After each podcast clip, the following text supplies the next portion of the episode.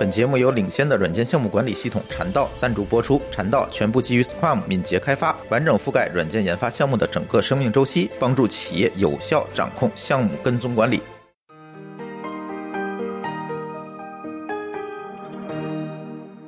各位听友，大家好，这又是一期乱炖。这期还是我和老高跟大家来聊天哈。呃，这期有几个话题，嗯，还是比较有意思的。呃，其实呢，大家会发现这有几期的这个节目呢，都是改成了这个周日播出。这个，呃，有一点那个什么啊，有一点仓促，因为本来这个节目打算是周四来播，但是呢，最近由于这个我们节目啊有一点青黄不接，倒不是因为没有话题了，是因为最近这个几位嘉宾约的时间都比较靠后，所以都还没有来得及录，所以我就跟老高临时决定，我说把咱咱把这个乱炖先放在周日，咱先来补个缺，然后后面呢，因为我们今天录音的时间是周五，然后后面周六的话，我们就会有嘉宾过来来录音，然后下周还有录音的工作，这样。哎，节目就接上了，因为这段时间可能大家也比较忙哈，所以想给大家来聊聊这个乱炖啊。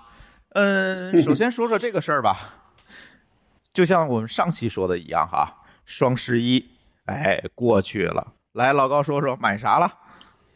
呃，我是赶在双十一之前买了东西了。嗯，错峰，我是十一月十号那时候，因为我的新笔新笔记本到了嘛，嗯，所以就是因为买，因为跟那比我笔记本要换硬盘啊之类的，嗯，买了一些东西，还买了两个 U 盘，但这些东西都是需要我即时就要到，所以我就赶在双十一之前买了。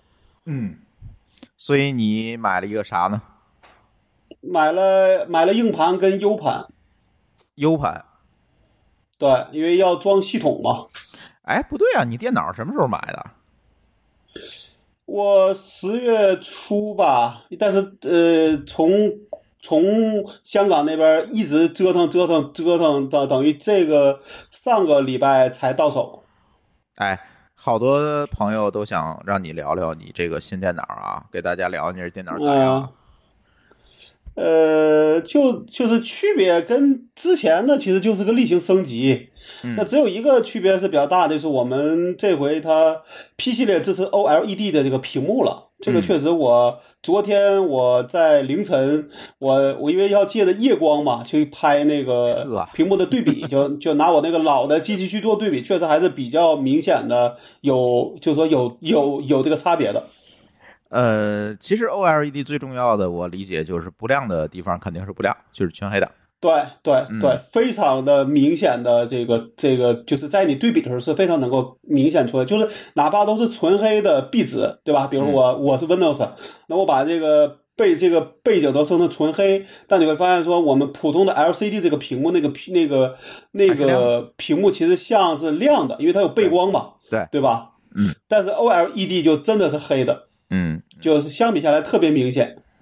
那你觉得颜色啊，各方面的感觉有没有像那个好多朋友那个用 LCD 的手机，然后用习惯之后再换 OLED，说颗粒感特别强？你这个电脑有没有？我我一呃有，我觉得是有一些，但我觉得我能接受，对我能接受。而且这个因为因为 OLED 屏幕它只有四 K 的嘛，相对来说那个像素是都是比较小，因为可能它这个分辨率上也不好做，对，弥补了。对对对对，因为因为它本身可能也不太适合做这种幺就是幺零八零 P 的了，对吧？对，没错。嗯，所以还好是吧？对，我觉得是有一些，但是没有那么明那么明显，而而且你可能还得仔细看。嗯嗯嗯嗯，对，所以最大改变也就是说是个这个屏，就是感受最深，剩下就是例行升级了，也也没什么可可可说的。对，新的新的 CPU，对吧？啊。啊，这就没什么可，就是这个这种东西，我觉得升级最重要就是外设升级，就是给你的感受是最大的。对，但是它这回有有一个地儿变化比较大，我还挺不适应的。原来呢，它这个 P 系列是两个 M 二的这个硬盘加一个 SATA 的盘，就一共可以装三块硬盘嘛。对，现在换了，现在变成三个 M 二了。啊，你就不能装传统那个二点五的盘了。对我昨天那么累，就是因为我要把我原来沙塔盘上的东西都要倒，都要倒，怎么说都要倒一遍。那你手工倒的，没有拿那个硬盘拷贝那些工具倒？不，不是，它是这样的。我原来那个沙塔盘是个四 TB 的，可是哦 M 二呢，一般来说只有只有两，嗯对，只有两 dB。我得想说哪些东西可以放到我的硬盘盒里边去，平时不用的，然后把剩下需要用的呢放到这个 M 二里边去，这就比较烦了。你还得考虑哪就是怎么说哎，对吧？你得拆一对对对，嗯对他要是只是全盘拷贝就没那么难，但是问问题你还得挨个看，挨个翻，然后呢速度又不敢太快，嗯对吧？没错。嗯，对，这就比较烦。所以这外设升级，我觉得还还还挺那个什么的，就是挺能让您让人感知到的。就是前前段时间其实还有一个消息可以也一块儿聊，就是 MVP 升级了。嗯 对啊，，MVP 对，升级，十六寸，大家大家这个应该就是昨天晚上吧，对，前天晚上，前天晚上前天晚上 MVP 升级，对然后给大家感受最深的其实就是键盘的回归。我个人觉得说，未来的十六寸就会成弄不好就会成为十五寸的替代者。呃，我觉得屏还好，就是你让我弄一十六嗯寸的，或者让我选一个低，就是屏幕没这么大，嗯那个那个是十四的还是十三的，我不记得了哈，我也没特别关嗯注。但是我可能会更倾向于选小的，因为我觉得就是在便携的情况下，我弄个大屏没有意义，因为到公司我也是插 Docker，对吧？就像现在其实你 CPad 也是这个问题嘛，你可以这样想，其实原来现在因为这个窄边，其实他们把这屏变大，只是因为这个窄边框了。就是机器你明白吧并没有大，对，其实机器的外表没有变大，但是屏幕变大，因为它的边框变小了。所以现在呢，可能是在十五寸的屏里边能塞一个十六寸的屏，嗯对吧？嗯，对，就跟我们说的这个全面屏一样，其实手机没变大，但是它的屏幕变大了。那之前的十四寸的屏里边是不是能塞个十四点五的屏幕呢？那十二寸的机器里边能不能塞个十三寸的屏呢？嗯，对吧嗯？对 对，其实那这个应该都会都会等比的，对吧？小机器大屏对，其实也是这样。对对嗯，但是它其实给人感觉最深的还不是屏，是键盘，键盘的回归，特别是这个键盘的这个又又又用回了原来的这个键盘架构，同时这个物理的叫叫叫剪刀式，剪刀？式对，然后物理的这个 ESC 键回归了，这个特别重要。我觉得这个之前就是它出这个 在 Taskbar 这个版本，我就是觉得这个这个事儿是扯淡，主要一个原因就是程序员肯定是傻逼了，没有 ESA，。就是呃，怎么说？就是叫创新过于激进，对吧？就，扯了淡摸不。着他，你知道吗？这个太烦了，这件事儿。反正我自己就这个，对这个就像说，你看我为什么一直用西克派的这个键盘是一样的，就是因为说你天天在这在电脑前坐十几个小时，对吧？那我嗯一直就觉得话，就是说你这个叫叫叫欲欲先善其事，必先利其器。嗯，你一天用十几十几个小时的电脑和显示器和鼠标，你还不能对自己好点儿，没错，对吧？没错。对吧？你非得买一个说加一块儿才一千块钱，那我不知道这些东西钱都省到哪儿去了。就是为什么不对自己好一点呢？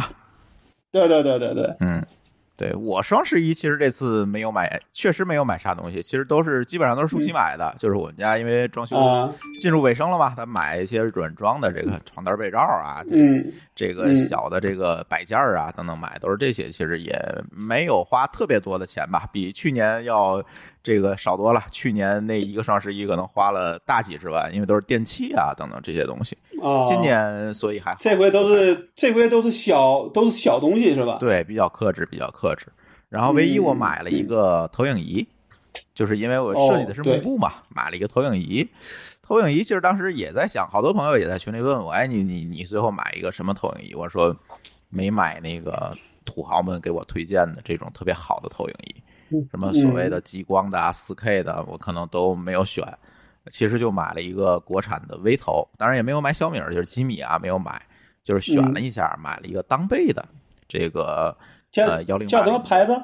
当贝，它就叫当贝，当是这个呃当然的当，贝是贝壳的贝。嗯，当然后因？为真没真没真没下听说过。对，好像嗯看了一下，性价比之王吧。然后呢，其实主要的一个考虑呢，还是说第一个就是它灯泡寿命，因为是 LED 灯泡嘛，所以它灯泡寿命比较长。然后虽然它亮度嗯没有那种就是灯泡的，就是真正那个卤卤素灯泡的那种这么亮，它这个流明数没有这么高，但是对于我来讲，晚上看其实也无所谓嘛。但是它寿命长这一点对我来讲非常重要。比如我将来淘汰不想用它了，我可以放在二楼，放放在工作室什么的，我还可以可以用，不至于马上我还得换灯泡啊等等，这成本就高了。嗯。再有一个呢，我觉得而且可以先买个便宜的，先试试手嘛。哎，对，对吧？是这意思。再有一个，我研究了一圈，觉得投影仪这个技术可能很快的这个价格能下来，就是会有一个这个产能或者是技术上一个突破吧。所以我觉得也不着急，一下子。我说我买一个四 K 的，可能就要几万块钱了。我觉得，哎，算了，没有必要，毕竟穷，是吧？然后，哎，那个我觉得还好。然后打完折之后三千多块钱，然后就搞了一个。嗯，确实今年就买了这买这一个东西，但是对，但是确实比每往年呢买的东西都会少一点吧，都会少一点，因为确实。怎么讲呢？经济常新常态是吧？这个大家手头都紧，所以花钱也比较搂着。但是呢，即便是经济新常态，我们在这个双十一之前，十月八号，因为那天我们刚录完音，这个事儿就爆出来了哈。这个羊毛党的问题，就是这个事情闹得也很大啊。我相信我们的听友也听到，也也听到这个消息了。就是双十一之前，好像是十月八号吧，就是一个。呃，卖橘子的一个果农开的一个淘宝店，然后把这个橘子的这个这个单位标出错了，他想写四千五百克，结果呢，四千五百克不就是四点五公斤嘛，对吧？然后他给写成了四千五百公斤，就是单位写错了，结果呢就被薅了羊毛了。嗯，现在网上的这些羊毛党，并不是说你就得给我发四千五百斤的橘子。这肯定是不现实，人家也不会给你发。但是呢，由于淘宝有一个机制，这个机制是什么呢？为了防止你在淘宝上去恶意的欺骗别人，所以呢，你要首先交一个保证金，你才能进驻。那么呢，如果出现了这种情况，我投诉了，那要扣你的保证金，赔付给这个商，呃，赔付给这个买家。在这种情况下呢，可能你买一赔三或者买一赔五，它可能会有一定的规则，你就能拿到一个。比你订单金额更多的一个赔偿，所以所以所谓的羊毛党，并不是薅店家羊毛，而是薅这个店家交的保证金，拿这个当违约金，这个就其实是薅去投诉，然后薅违约金，对对吧？这个事儿呢就缺德了，对吧？嗯，而且呢，这个事儿是主要是说你这事儿，如果你自己薅了也就薅了，对于商家来说赔个两单三单其实无所谓。对，但是你把它变成了一个广而告之的一个事儿，其实这就是一个怎么说？就是因为羊毛党嘛，其实怎么说，羊毛党就容易成为一个怎么说，弄一堆群，对吧？凡是有羊毛事儿，就会都在里边发，然后大家一块儿去薅。对，就是这样。然后呢，这个这个人还是一个就是把这个事儿爆出来的人呢，就是这这薅羊毛的羊毛党呢，他还不是自己薅哈，他是一个网红，在 B 站上非常有名哈。这人叫路人 A 减，这个人，嗯，哎，然后呢，在群里和这个在 B 站上发动了可能不老少的人，直接就把这个店搞关店了，然后比违约金也扣光了，然后 这个老板肯定哭了，人家确实是挺不容易的，我我去做这么一件事情，对吧？我又是一个无意的这个。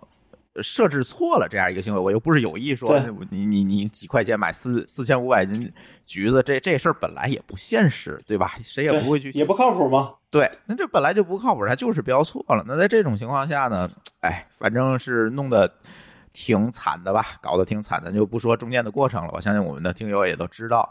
然后最后呢，这件事情发酵以以后，就是受到这个关注之后呢，第一，B 站把这个路人。路人 A 减的这个账号封了。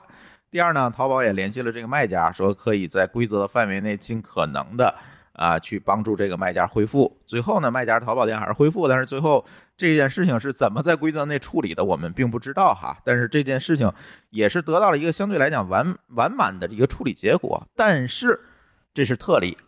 也就是有大量的这个商家被羊毛党薅薅的一毛不一毛不剩的这种情况还是蛮多的。后来也有人在网上说，有很多很多的店可能在这种情况下，可能就是选择关店或者直直直接就倒了，就没有办法吧？就你违约金都可能有的品类几百万的违约金，那那就被扣光了，就完蛋了。这种情况还是蛮多的。那这个只是浮出水面的一例，因为正好也是临近双十一，然后有这个包括他的这个身份，对吧？是一个农民，然后挺不容易的这样的一个群体，然后呢，哎，把这个事情发酵出来了。但是也引起正好就是让我们大众能够知道哦，阳谋党的这个存在。可能很多人以前并不知道有这样的一个阳谋党，有这样恶劣的一个行为，但这次知道了。其实是这样，所以这个事情挺有意思。有意思在于，并不是说这件事情，或者是这件事情是怎么发酵的在社交媒体上，而是在于说，电商的这个规则到底应该怎么定，才能取得一个公平和善良之间的平衡，就是这样一件事儿。我不知道老高你怎么看？呃，这个事儿你知道后续吗？后续这后续的后续啊？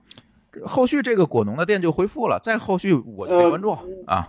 呃，再后续是这样的，有人投诉这个店的这些东西都是抄另外一个店的，然后那个店他说他连我这个 bug 都抄走了，嗯，你知道吗？这个我不知道。就是另外他抄的那个店，就是把这个这个东西给写错了，你明白吧？抄错了，只是那个事儿呢没没有发酵，嗯，或者就是说他们通过安通过安抚这事儿没有变大。但是他抄了之后，因为这个 A 减的这个宣传就变成一个大事儿了。嗯嗯嗯。然后，然后这个人呢说承，他承认他其实不是果农啊，他只是一个商家。对对对对。然后呢，怎么说呢？就这个里边可能大家都各有各的问题，对吧？嗯，就是各有各的问题。对，所以我觉得这件事情更要摆在桌面上，我们就要聊这件事情了嘛。就是说我怎么在公平和善良之间去找一个平衡，嗯，对吧？这个东东这东西，我觉得可可能有时候还是一个相对主观的一个判断吧。就你这个东西算不算恶？呃，比如说我这个东西，我二十六人民币能不能卖你四千五百公斤橘子？这一听就是不合理的，对对吧？就跟你我们之前很早有说一块钱买一个光驱。嗯，还记得吗？对，当时 IBM M 那段有段时间是，对，呃，有就那个时候是是最后 IBM 是就是怎么说叫怎么叫叫叫做忍着这个损失给大家都发货了，对，没错，就变成了一个公关的一个广告了。呃，经常也有，比如机票我标错了，卖卖出好多几十块钱的机票，这这种事情最近几年也是总总在发生。对，但但是但是那个时候呢。啊，有的时候订单就被取消了，有的时候就作为一个公关行为就就放回来了。这取决这个看商看商家的想法，哎，对吧？没错，对吧？但那就是他要是想取消，其实你也拿他没什么太多好办法，因为有时候你跟他耗不起，而且你想当时 IBM 那个时候还没有所谓的洋务党这一说呢，对吧？嗯，如果是现在，嗯，比如说你说你卖个一千单，对吧？那可能对于 IBM 财大气粗，说我算了，对吧？这一万单呢？嗯，那可能说，那对不起，这脸我不要了，对吧？嗯，对。所以呢，其实这是分两种情况，一种是 B to C 的电商，对吧？比如说京东这种，对吧？或者以前 IBM 这应该是在八八四八上卖的吧，或者在卓越上，我不记得了。我我我也记不住，反正肯定是在一些电商平台上卖的，对。对。它是 B to C 的平台，然后它标错了。现在呢，电商平台都学乖了，就是因为这种事情出太多了。你会仔细看，比如说京东，它上面都会有一个规则，叫什么呢？叫嗯，我货物从库房发出，方可认为这个合同开始履行。也就是说在你下单付款这个过程，它不视为这个合同履行的一个前提条件。它可以，它可以随时取消。对，所以它就从法律上把这个事儿避免了。呃，就是我的意思，就是这种事儿理论上讲，因为因为你在上面设一个价格，可能可能你真的敲错了，对吧？或者你没注意，那真的时时刻刻都会被人看到。所以这种保护理论上讲是在保护商家，是对吧？对，对吧？对。但是呢，如果放在 C to C 这种平台，就是淘宝这种有一个中间的。这个中介对吧？但是都是个人对个人交易，或者也是对呃商家对个人交易。但是它呢，作为中间的一个规则制定和担保的平台，比如说你要交保证金，这个事儿的性质就变了。就是这个平台一定会出一定的规则来保证这个交易的公平进行，对吧？比如说怎么来证明你这个是标错了，而不是随便我我标一下就忽悠人或或者是行骗，对吧？那么呢，好，他这一定会制定一个比较刚性的规则，说你没有办法正常的发货，你就要赔钱，对吧？这样的话呢，他可能通过这个刚性的规则，要去保障更多人的这个保保障更多交易的公平性，对吧？而不是说保证这种特例，这个特例你没有办法，对吧？不，但这个是那那是这样的，你咱刚才就算是京东，其实里边也有大量的第三方店铺，对吧？嗯，对，它也是收保证金的，就是第三方店铺那这个从问题嘛。对，那这个点上，其实无论是你自己开，还是你让这些第三方开，其实这个大家面临都是人性的问题，对吧？谁都会出错，对对吧？对，那好，那么我们我觉得可能对于这种说比较能够明能够明确能够证明的这种错误，我觉得还是好去能够区分出来的，对吧？对，对，对吧？比你比如说明显低于低于你的成本价，对吧？但是问题就是说，你怎么界定明显低于成本价这件事儿？因为我有的我我就想走量，我就想呃占好评，这也是规则允许的呀。对吧嗯对这事儿怎么界定？就是没有办法以一个非常刚性的方法，我把这件以规则的形式把这个事儿，我我个人觉得说，他还是说在大部分的时候，其实大家我觉得还是通过可以协商，因为我自自己觉得啊还是羊毛党还是少数，你碰上的只是那些觉得能占到便宜的人。其实你比如说你，比如说像我说，比如你你比如说我说，哎，比如我我就跟那个人说，我说哎，这个东西是我设错了，但是呢，我可以取消之后，我给你送点优惠券，或者给你打个折，对吧？这我觉得大家其实都能接受，这都是一个叫利益的一个谈判，对吧没？错，但是有的羊对吧毛党，这个羊毛党这些人他不看这个，他看的盯的就是你的保证金的赔付。对，但那但那种呢，我我个人觉得有有时候要不就你就是得刚性一些，就是好，那你要么就你去投诉平台，对吧？要么你就去法院告我，那其实就是耗怎么说，就是就是是一个博弈，对吧？你愿不愿意花那么多时间来去赚我？比如说我能赔你一百块钱，对吧？那你愿不愿意赚那一百块钱？对，是吧还是说你愿不愿意接受一个我现在给你二十块钱的一个一个什么什么一一个优惠券啊，或者你愿不愿意干？嗯对吧？因为杨部长理论上讲也是时间有限的人，对吧？嗯他也是要考量，说我一天下来我能薅多少羊毛，这是我的最大的利益考量。他的硬气很多时候是逼着你你妥协的那种硬气，嗯而不是说他真的硬气。对，你明白吗现在的问就，我给你举，我给，你我我我我我给你举个例子啊，嗯比如说，假设一个羊毛党，那你想，他如果是靠这种投诉去赚钱，那他这些投诉平台上是不是得有大量的投诉记录？嗯，那好，那你这样的话，那这人就是就是有问题。那为啥一个正常消费者会到处投诉呢？对。这种情况就像你明白吧呃，我们有一期电商节目，就是毛叔，咱不是聊过这个问题嘛？就是很多嗯平台嗯就直接把这种人拉黑了嘛，有一黑名单儿，对你就下不了单。对，就下回我再我再也不卖你东不卖你东西了，哎，对吧？对，就是这种。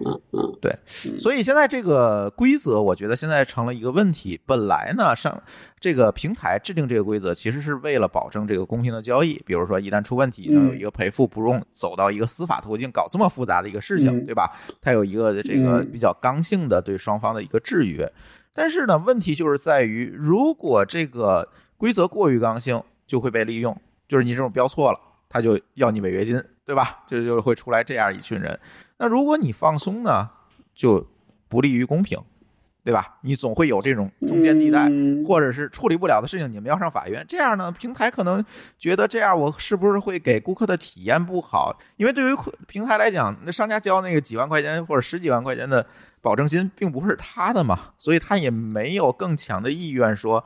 我来解决这个问题，我只是定了一个刚性的规则，来尽可能的保护买家的利益，这样能有更多的人来我的平台去消费。现在这个嗯电商平台营销上，淘宝已经变成了一个怎么讲呢？嗯，卖方市场，就是你店家你要求着他，对吧？要要要上架嗯或者怎么样，所以它变成了一个强势方。在这个时候呢，可能店家就变成了一个弱势方。在这种情况下，可能这种规则被利用或者羊毛党的出现，你就没有办法完完全全的去杜绝。在这样一个导向，我个人，我个人觉得这里边肯定是需要有些人的介入的。嗯，就所谓的平台方，理论上应该说在里边要变要扮演一个怎么说一个第三方，角色，对吧？因为你要你制定的规则，你必然要执行规则，对，对吧？那这个规则怎么执行？那可能在比如说这种偶尔这一次，其实商家也不一定会非非得跟你费劲，对吧？那你扣了就那就扣了，对吧？但如果大量的，那可能他也会去反过来说，那可能你这个就可能会跟平台去商量呗，对吧？那最终可能就是说，最差的结果就你把我钱扣光，我不带你开店了。那也不行啊！那我觉得这事儿对于人家来讲，几几万、十几万保证金也不是一个小数的。我我我觉得是这样，就这种事儿，只是这个事儿被爆出来了，对吧？我觉得可能很少有人说会因为一个事情会把整个保证金都扣光的啊，有对吧？有。后来我看了一篇文章，里面这种情况还是蛮普遍的。对，就是这种事儿，你你就想，你就想说，那你就想说，你你要想怎么说？你要天天都是碰到这种羊毛党，那你这事儿真不要干了。因为他反定能把你烦死，对对吧？你只能想说，我怎么能怎么能尽量的不出错误，不出毛，不出怎么说容易被人家占到理的毛病，对吧？嗯嗯嗯，而不是说要求规则更偏向于我，嗯，对吧？先从自己做起，对，或者你这规则要有救济途径，比如说我不服这种判赔，我可以要求撤销合同，我去法院起诉，你把保证金还我，嗯，对吧？这个可以，就是他这个可不，这个在我看来，平台会强制要求你必须接受他的条款，否则你别来开店。哎，这是有可能，因为他要降低他自己的司法，因为平因为平台也没那精力老跟你在这打打官司玩，对吧？嗯，对啊，对啊，嗯，就是这个问题。所以现在呢，现在看上了去这个阳谋党的势力还是蛮强的，所以也提醒大家啊，这个真是开店啊什么的。还真是 得注意这个问题，可能有机会吧，千万要有机会让毛叔来，回头咱可以，他肯定知道的多，可以让他再聊聊，就是这羊毛党的问题。嗯，对，对。反正羊毛党这个事儿呢，如果其实一般来说，他都是碰到这种出问题的，比如说你设置一个什么明显容易让他占到便宜的一个事儿，无论你是故意的促销还是无意的手误，都有可能会招来羊毛党。否则，他一般来来说没有足够的利益，他们也不会出手的，你明白吧？他的利益就是你那保证金，现在就是这样，就是一百块钱不不不，那个那个保证金也是指的是说，对于他来说，他容易占到所谓上风，嗯，才能占到你的违约金。对，你明白吧？对，否则他他买东西你就给他发了货，那他又能拿你怎么办呢？对，对吧？你不能给他发一定是百斤橘子呀，这不是才是问题吗？啊？但是你不能给他发四千五百，就是这个案例里，就是他就是说这个例子就是容易让他占到上风。你哪怕你说你你说你设错了，他也可以拿到违约金。而且平台确实在之前也也是这么干的，对吧？对啊，所以我所以说那就还是说这个对，所以你还说这种事儿，就是我觉得说第一，你在做事儿的时候一定还要细心，还要小，还要小心，对吧？然后出事儿赶紧。怎么处这个处理？我相信真的干这一行，应该我觉得稍微聪明点的店家里上都有处理的方这个方这种方法。对，而这个呢是明这明显说明什么？他改了价，就哪怕不管是抄的还是他自己设的，其实他没有真正去盯着，你明白吧？对，没看，他上了。对他，但凡在中间能够更早一点发现，这可能这事都不会变成这个样子。嗯，那如果你把它当做只是一个自己的一个卖货途径中的之一，又没有特别重视，那它可比线下很容易出事儿了，是的，是的，是这样，没错。嗯嗯，所以这是一个问题啊，这个问题我们先过哈。但是双十一之间，我们又发现一个有意思的话题，突然有人冒出来说：“哎，淘宝的数据作假。”因为为什么呢？这个人叫呃尹立庆哈，不知道是真名还是网名哈，在四月份发了一个是什么数据分析师？哎，对，在四月份就不是双十一时候发的，注意啊，四月份发一个帖子被刨出来了，嗯，然后说淘宝十年的这个销售额的数据，双十一销售额的数据都完美的契合一个三次回归曲线。呃，三次回归曲线是一个数学概念，就是它是一个，你就理解成就是在一定的规律值下上涨的一个曲线。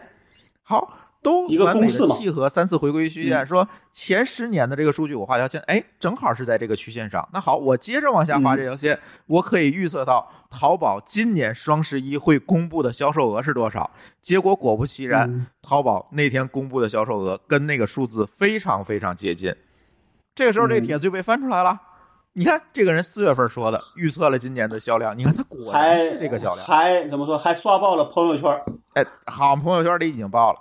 对，但是这这个这个问题就是分为两派啊。我看有的人说，嗯，淘宝作假；有的人说，这个这个作假的可能性不大。老老老高，你你偏哪方？嗯，我我的朋友圈里边有人这么说，他说，嗯就算你是精确控制，那么精确控制算不算作假的一一种？哎，你明白吗？对，这就有点文字游戏了。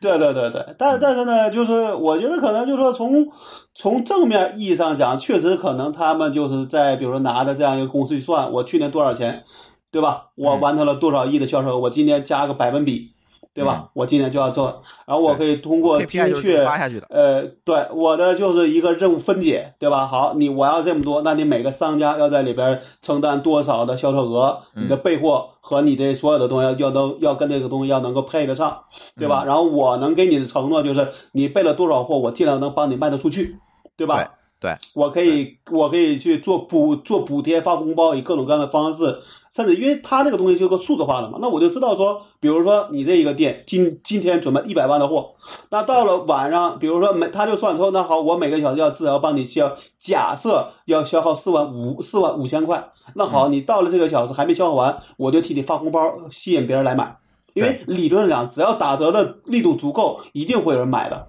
对吧？没错，对，那好，那他就是这样或者呢，就做一个算法来去算，说我来去知道，因为他肯定是事先都要都要收集好每个店铺每一个商家要完成的销售额，然后拿这个去算，说我要在什么时间去引流，对吧？你这个东西如果超额完成了，那好，你那你就自生自灭吧，对吧？但你没完成呢，我就会主动去帮你去做这个怎么说？去帮你去导流，帮你去发红包，帮你去打折，然后帮你去完成你的这个业绩。因为理论上讲，它其实是等于是在以一个画饼的方案，让这些商家去帮跟他一块儿去做双十一，对吧？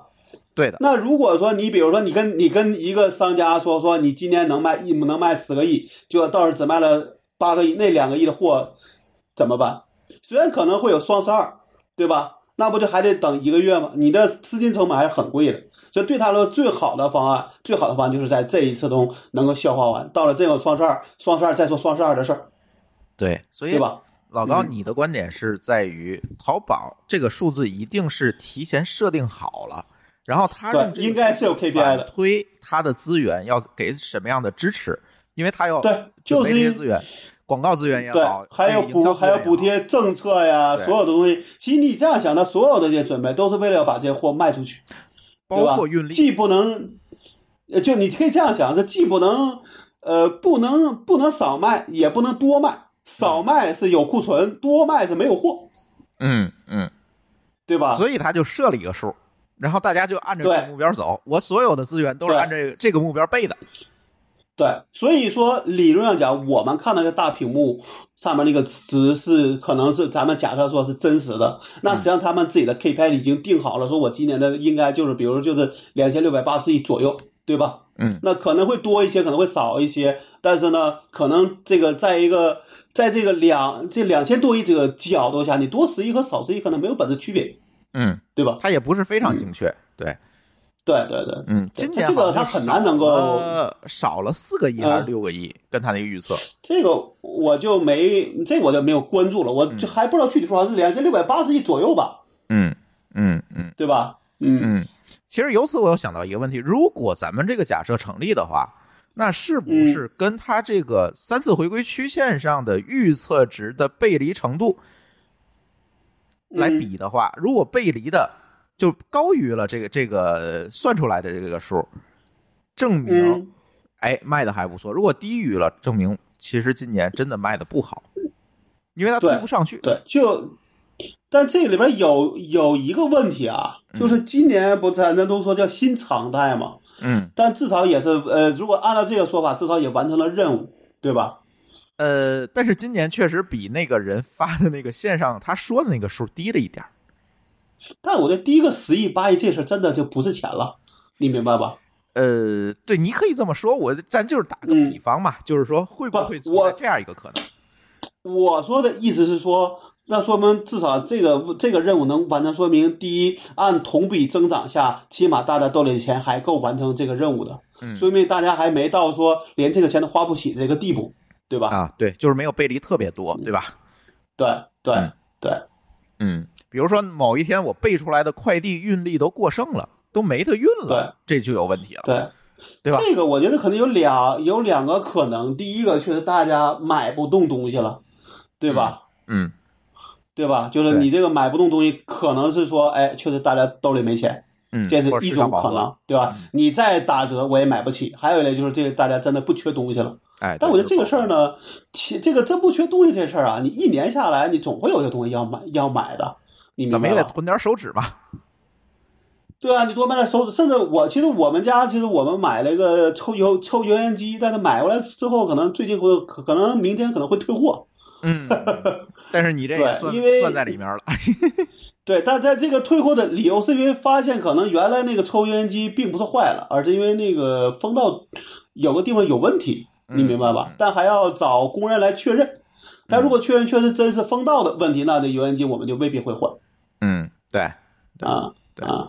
这就不重要了。所以说，现在其实嗯就是引申出来一个话题，我就不说淘宝作假这事儿。嗯其实无论你还是我，这个观点其实都是一致的。他也没确实嗯淘宝你没有必要去做这个假嘛，或者通过这么 low 的一个形式把这个数造出来，就就就就是这样想，就是说这个假呀，可能不一定是这个假，这是我一直我说的话，对吧？嗯假可能是说到这有多少退货率，这个假，你当然说这咱也可以说叫文字游戏嘛，对？人家也没说也没说说消费额，对吧？嗯，对吧？没错那那那那个假到就是那个退货率有多少，其实我们并不知道。人家一直说的是叫成交额，对对对，那这个从这个角度上没有错啊。没错？而且确实可能就是你退货也是要你先支付完才能申请退退货的，你的钱付出去了，走了一遍账，对，对，完成了个 GDP，哎，没错。所以这个很难说，反正我觉得就是肯定不是说大家理解的那种，就是我编了一个数，就是那那种很糙的假，对。对吧？问题是，你就这么想吧，要是这么做的假，你楼下的那个快递点怎么报的仓啊？对，对吧？为什么他要半个月才能给你送给你？他为什么要半个月才能给你送货呢？对吧？我记得有一年吧，好像那就是那一年开始，大家在大力建设物流这个原这个原因，就是因为那一年我记得有个人说他半个月之后才收到货。呃，先是呃最早这个出问题的是银行嘛，就是银行系统、支付系统嗯纷纷挂了，就然后支第二就支付呢宝关对吧？或者有别的办法，像今年基本上嗯直接给你切到花呗，你先拿花呗付，再还这花呗就完了。然后呢，到了现后来就是变成了物流就爆了，呃，直到就是宝做了这个菜鸟网络，木桶的短板，对对吧？挨挨个测试了一遍，嗯，没错儿，就是把所有短板都补齐。嗯今年其实好一点的，但是它还是慢，这没办法嗯，它就这么多人力和运力，对吧？你你不可能对莫名其妙但是我变宽了，这也不可能。我相信说现在的这个规模下去，其实因为平时大家寄快递啊，各个方面其实也在说明，就也在把这事儿做得更好，对吧？啊所以我这两天，因为是这样，我们家那个我经常打车那个门口就是一个快递点，嗯。你知道吧？嗯。但我这回每我每天从那走，我发现那个快递员好像跟平时没什么太多变化，啊，对，并不是在那堆了一大堆一大堆东西。没，到。呃，也有那可能，也有那可、嗯。这个可能，但是我每天都走，所以我每天都能看得见。嗯 等多的时候，我可以跟大家说说一下，我这个高峰来，高峰来了。我对吧我说我的感受，今天下今天下午开始，我们家楼下的这个快递点开始爆了，就是前几天嗯都没事儿，就是双十一后面十二号这这这都没事儿，从今天下午开始嗯才开始大量的快递就一车一车的往里运，就这种状态。今天是十五号，对吧？对，就是中间隔了四天，嗯，为什么要隔四天呢？不知道。反正这几天我都去嗯他那快递点儿，就前几天都很平静，就今天就突然就炸了。有一个可能就是商家发货可能也不是一边装一边发，可能也是个批量的发，他运走他也有时间嘛，就是发货也需要时间，就是嗯因为因为他可能还是取，因为他取也有成本吧，没错对？吧？对，嗯对，反正这个估计可能这两天应该是高峰，嗯，到时候看看看看我们家门口那个快递点的门口是不是能够堆积如山，就知道了。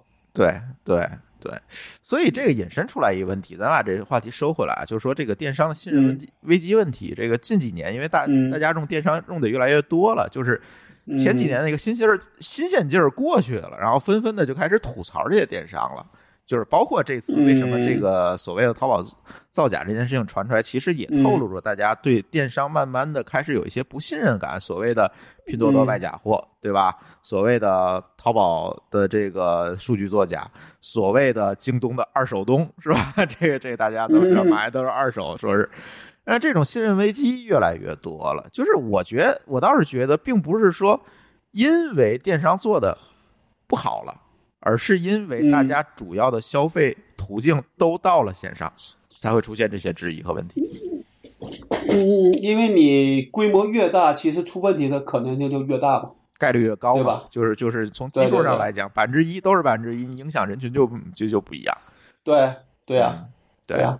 所以我倒是觉得大家没有必要这样吧，就就就是可能很多人会觉得电商现在有很多的问题，我是不是要回到线下消费啊？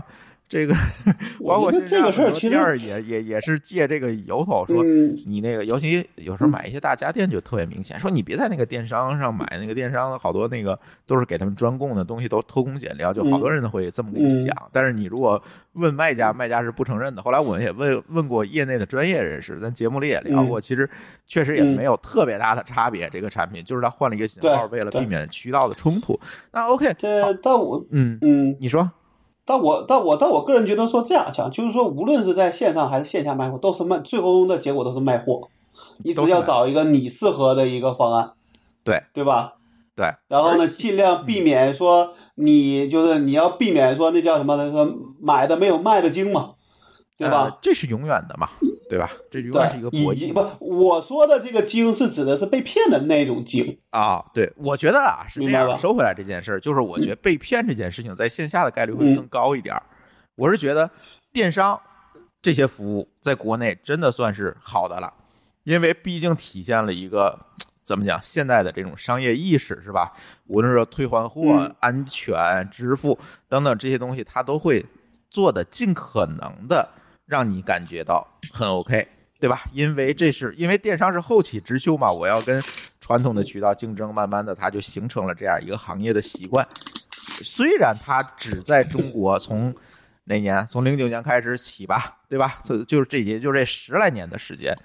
但是呢，它其实十几年吧，对，对，它其实具备了现代商业更现代商业的一些基本的要素。而如果你去跟线下的那些店比，很多线下店，我觉得还停留在小农经济的那个意识里面。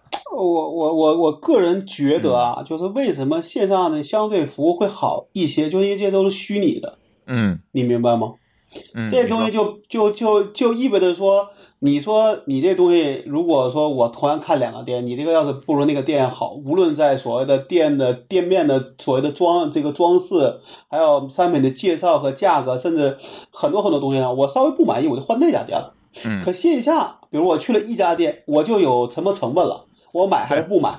对，对吧？对，对吧？那你说好，这个我就因为它贵了十块钱我就走了吗？可能也不会，真的给了十块钱我就我就买了，对吧？这个事儿在我看来说，这算是，呃呃，电商的优点也是缺点，就是电商的这个消费的决策成本更低，就是我可以随时换一家，对吧？我打开另外一个网站就好了。对，所以看说为什么有时候这些店家非常在意你给他的一个好评呢？嗯，对吧？因为好评不好评，这真的是很多人买去这个店就非常在意这个好评的一个情况。当然反过来说，也会有人去刷好评，对吧？嗯，那么这个里边不就我我真的我就得我是做好我我我真的我我得插个话，我突然想起个事儿啊。嗯，我们家边上不是那个 One SOHO 吗？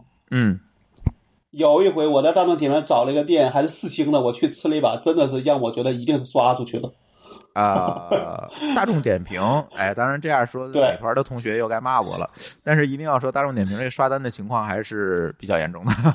你那个店主啊，其实其实态度很好，嗯，但就是这个菜做做的真的很难很难吃，嗯，你明白吧？嗯，所以这个对于大家来说，考量的不是说，不但你要在看店的时候能不能看得明白这个店本身有没有问题，还要看明白这个货有没有问题。但其实有的时候，其实货可能问题并不大。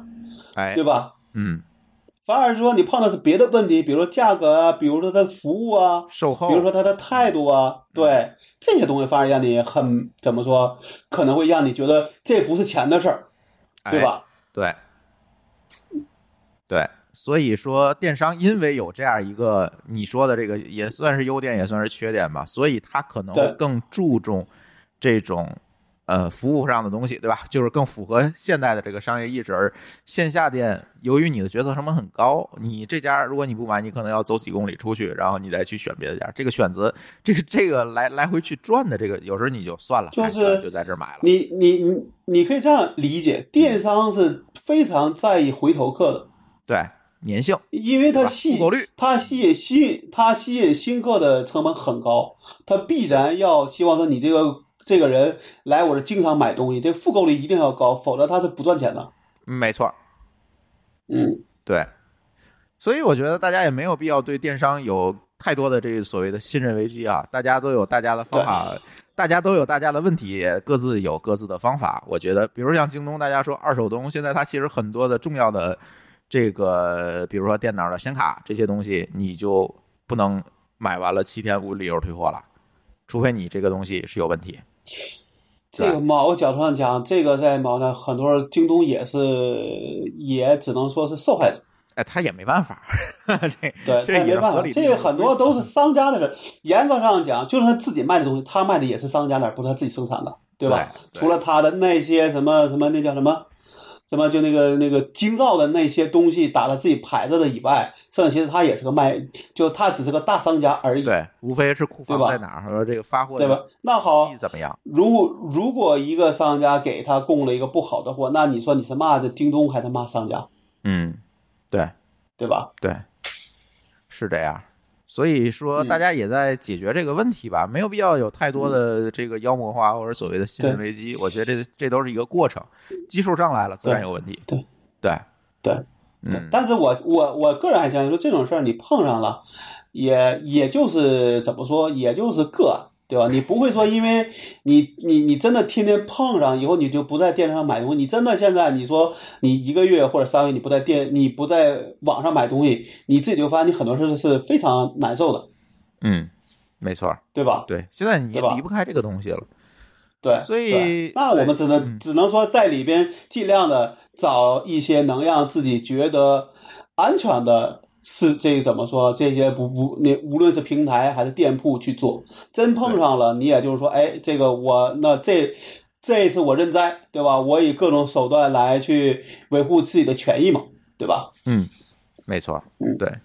但是说到信任危机呢，我们这周就不得不提到一个人，哎，老罗。嗯 嗯，他是他是这周的事，好像是上是上周的事儿，上周就是咱录音当天的下午出来的。这个事儿，就是所以是吧？是吧？就是这个那件事没有发酵，咱就没有录。对，嗯嗯嗯，对，老高说说这事儿吧。就是老罗被法院限制高消费了。嗯，就是带引号的老赖哈，就是这个，因为呃，不是严格上讲，他那个还不算老赖。老赖指的是什么？故意你有钱而不还，对对，那个叫老赖。他现在只是因为说他有一些。就一个是公司加上了个人无这个无这个无叫无限责任担保的这些钱，导致他这个，因为他还是实际控制人嘛，虽然他不是法人，对吧？那么他可能就会被法院颁布这种叫限制高消费令，比如说你坐飞机就不能坐坐这个这个什么公，就好像是我没仔细看啊，好像是不能坐贵的，你只能坐经济舱。呃，反正是有很多条件吧，咱这个条件咱不说了。但是呢，就是一个事实，就是老罗欠了很多人钱还没还上。对对对吧？对，只能叫公呃公司和个人，对吧？哎，对他个人呢承担了一个多亿，据说是是吧？对，嗯，公司是有六有六个亿，左六个亿吧，最多的是六个亿，然后个人一个亿，嗯，哎，大概是这样一个情况。你怎么看这事儿？我个人觉得说这个呃，怎么说能还钱当然是一个好事儿，对吧？毕竟你欠供欠供应商的钱嘛，对吧？对吧？包括合呃，包括好像他写的是银行合作伙伴跟供跟供跟供应商集体的，对吧？对。那我个人觉得是这样，就是这个里边，我就发现我的朋友圈里边就是两类人都比较极端，一类呢就说，哎，这个老罗是一个怎么说？大善人是一个，这个是呃，也不是叫大善，就意思就是说，这个人是比较有，呃，比较负责的，对吧？因为他自己他也写，他也写了，他可以通过通过破产清算来让这个怎么说，能够合理的让这个债务就是能够怎么说？我不知道那个词应该怎么说，嗯就是就是就是合理不还，对吧？就让这个债务破产掉嘛，对吧？破产清算嘛。但实际上，他现在等于说还是要扛着六个亿的再往去往前走，就说明他其实还是说在于说这个，毕竟理就理论上讲，一定是公司的责任导致这个结果的。那为什么你要不还，对吧？嗯对吧？那甚至说里边可能会有一些三角债，你欠他的，他欠下他的下家的下家债，欠下怎么说下家的这个下看家这那些判决书里面三角债基本没有，都是他直接呃，它里边没，它里边没有写。我是说，你比如说里边有一个公司叫叫什么来的，是做那个电源的，对吧？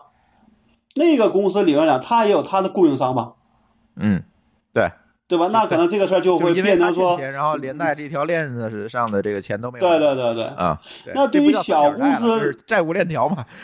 呃，对对，就再来，那我就我我只是举的意说这个意思嘛。那么、嗯那这里边就有就有这个问题，那可能对于大的公司来说，哎，你欠几千万，可能嗯还能、还还勉强能活。对于很多小公司来说，那可能这事儿就是已经。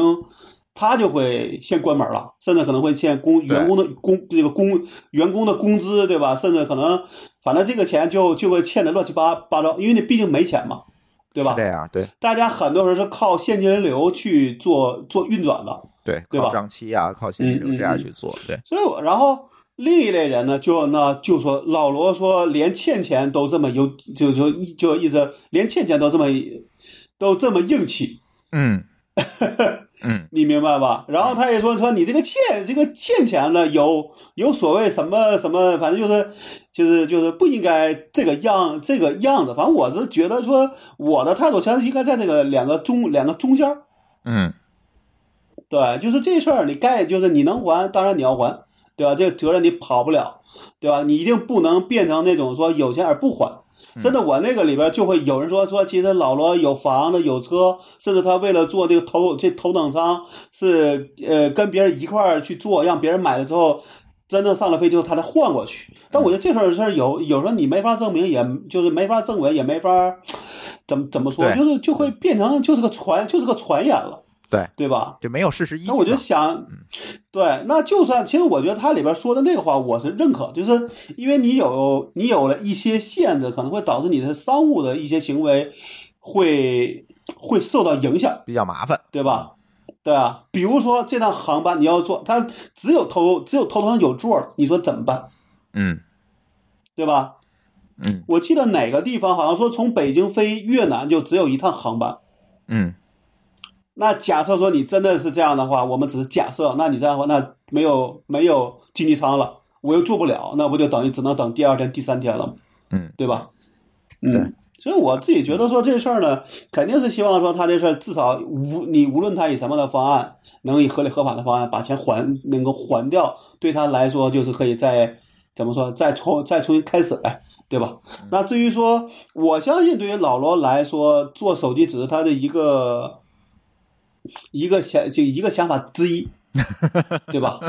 我相信，其实在我看来说，老罗一定是一个很很自大的人，他一定觉得自己做什么事儿都会很牛逼，嗯对吧？那无论他今天做做手机，还是做电做电子烟，还是做什么样什么样的事儿，他肯定自己觉得在哪个方面都能做得很牛逼。那只是他现在需要一个能够证明的事儿，嗯，对。对吧但？是似乎也没有任何一个事儿能证明他很牛逼啊。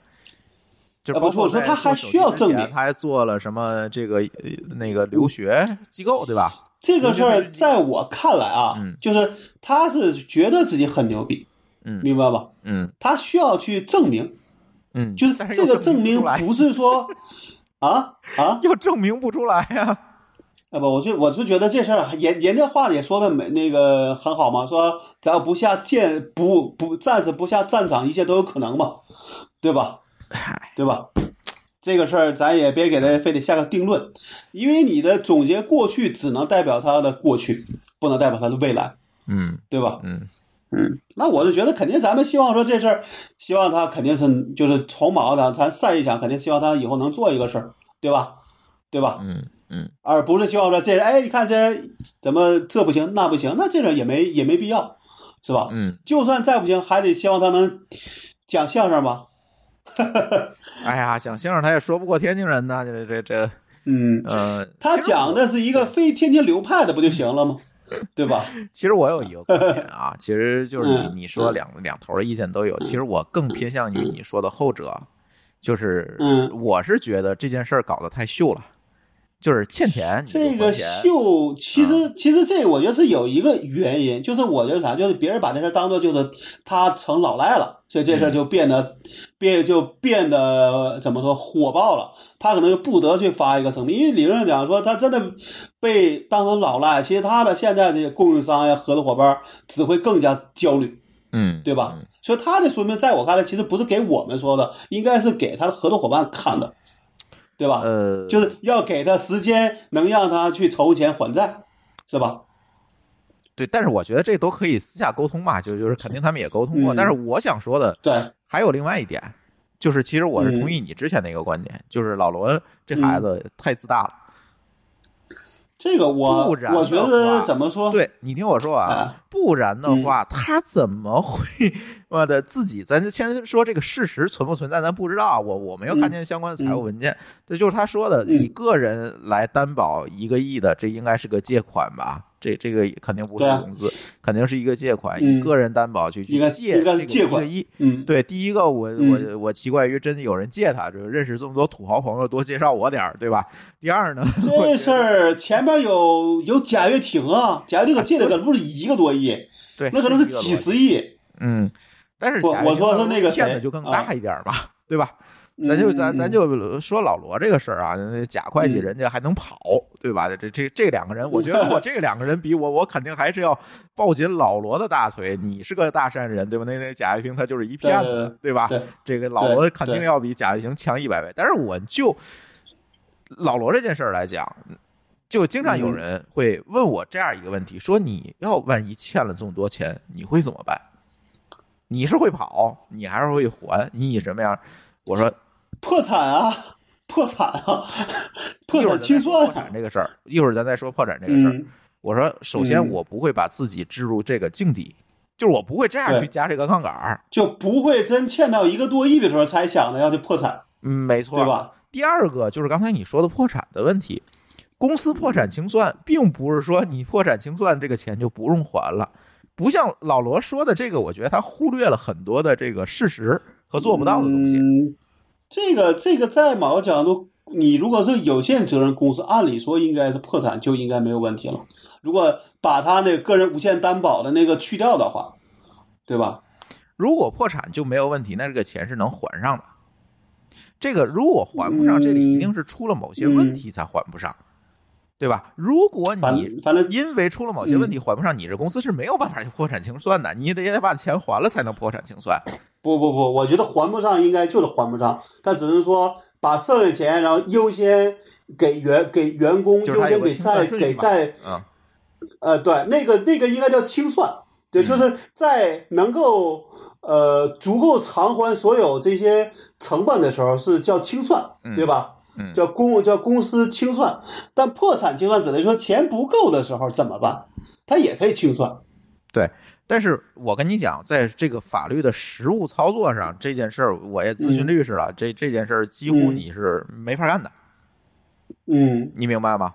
因为嗯我们要保证社社会稳定，你不能一拍屁股说我破产清算那边欠着供应商好几亿的钱，这种情况嗯几乎在实践里面很难发生。嗯，所以他说这个事儿有因为点轻巧了我因为我这事儿是这样，前面有个金利，你嗯知道吧？嗯金利呢，我看好像那样的，好像就说已经只能破产了，但嗯具体后续我也没仔细看。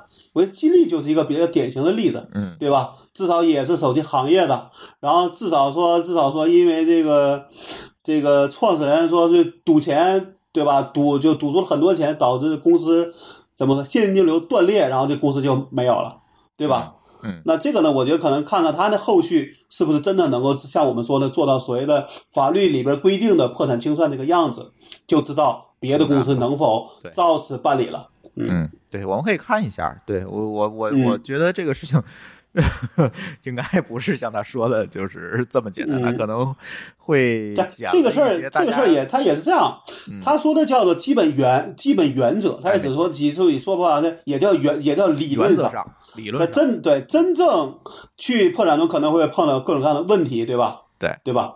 嗯没错。嗯所以呢，嗯这个还说回老罗啊，老罗这个。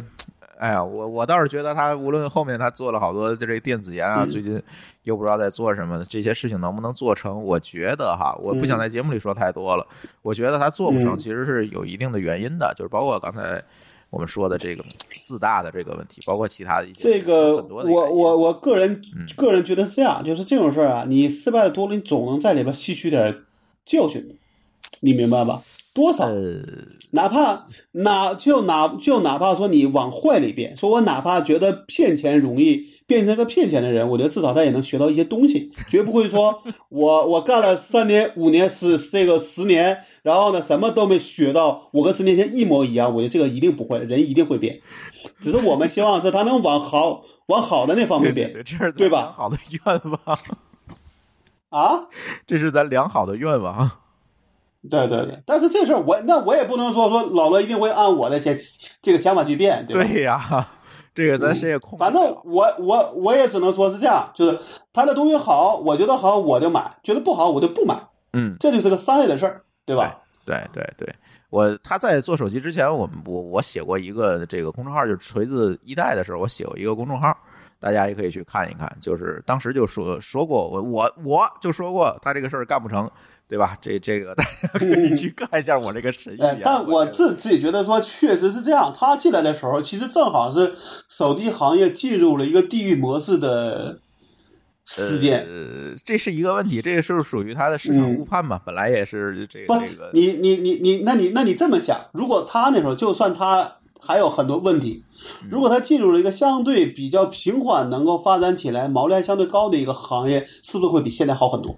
他不会选啊，那种不会让他出名我的呀。我我我我就我我就是举个例子嘛，嗯，对吧？对啊，你你让其实说是这样的，他他有很多毛病，然后这些毛病客观上放大了他的问题，啊，对对？吧？对对，这个是，嗯，比你比如说那个它的量产，那第一量光量产就搞了四个月，对吧？那这东西就真的没真的没法卖了。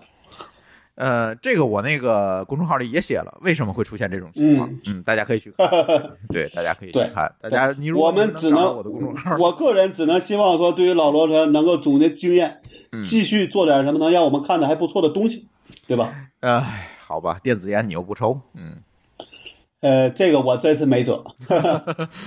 咱聊下一个话题啊。嗯，下一个话题也是这两天发生的事情，就是迪士尼的这个视频服务迪士尼加正式的上线，在十二号的时候。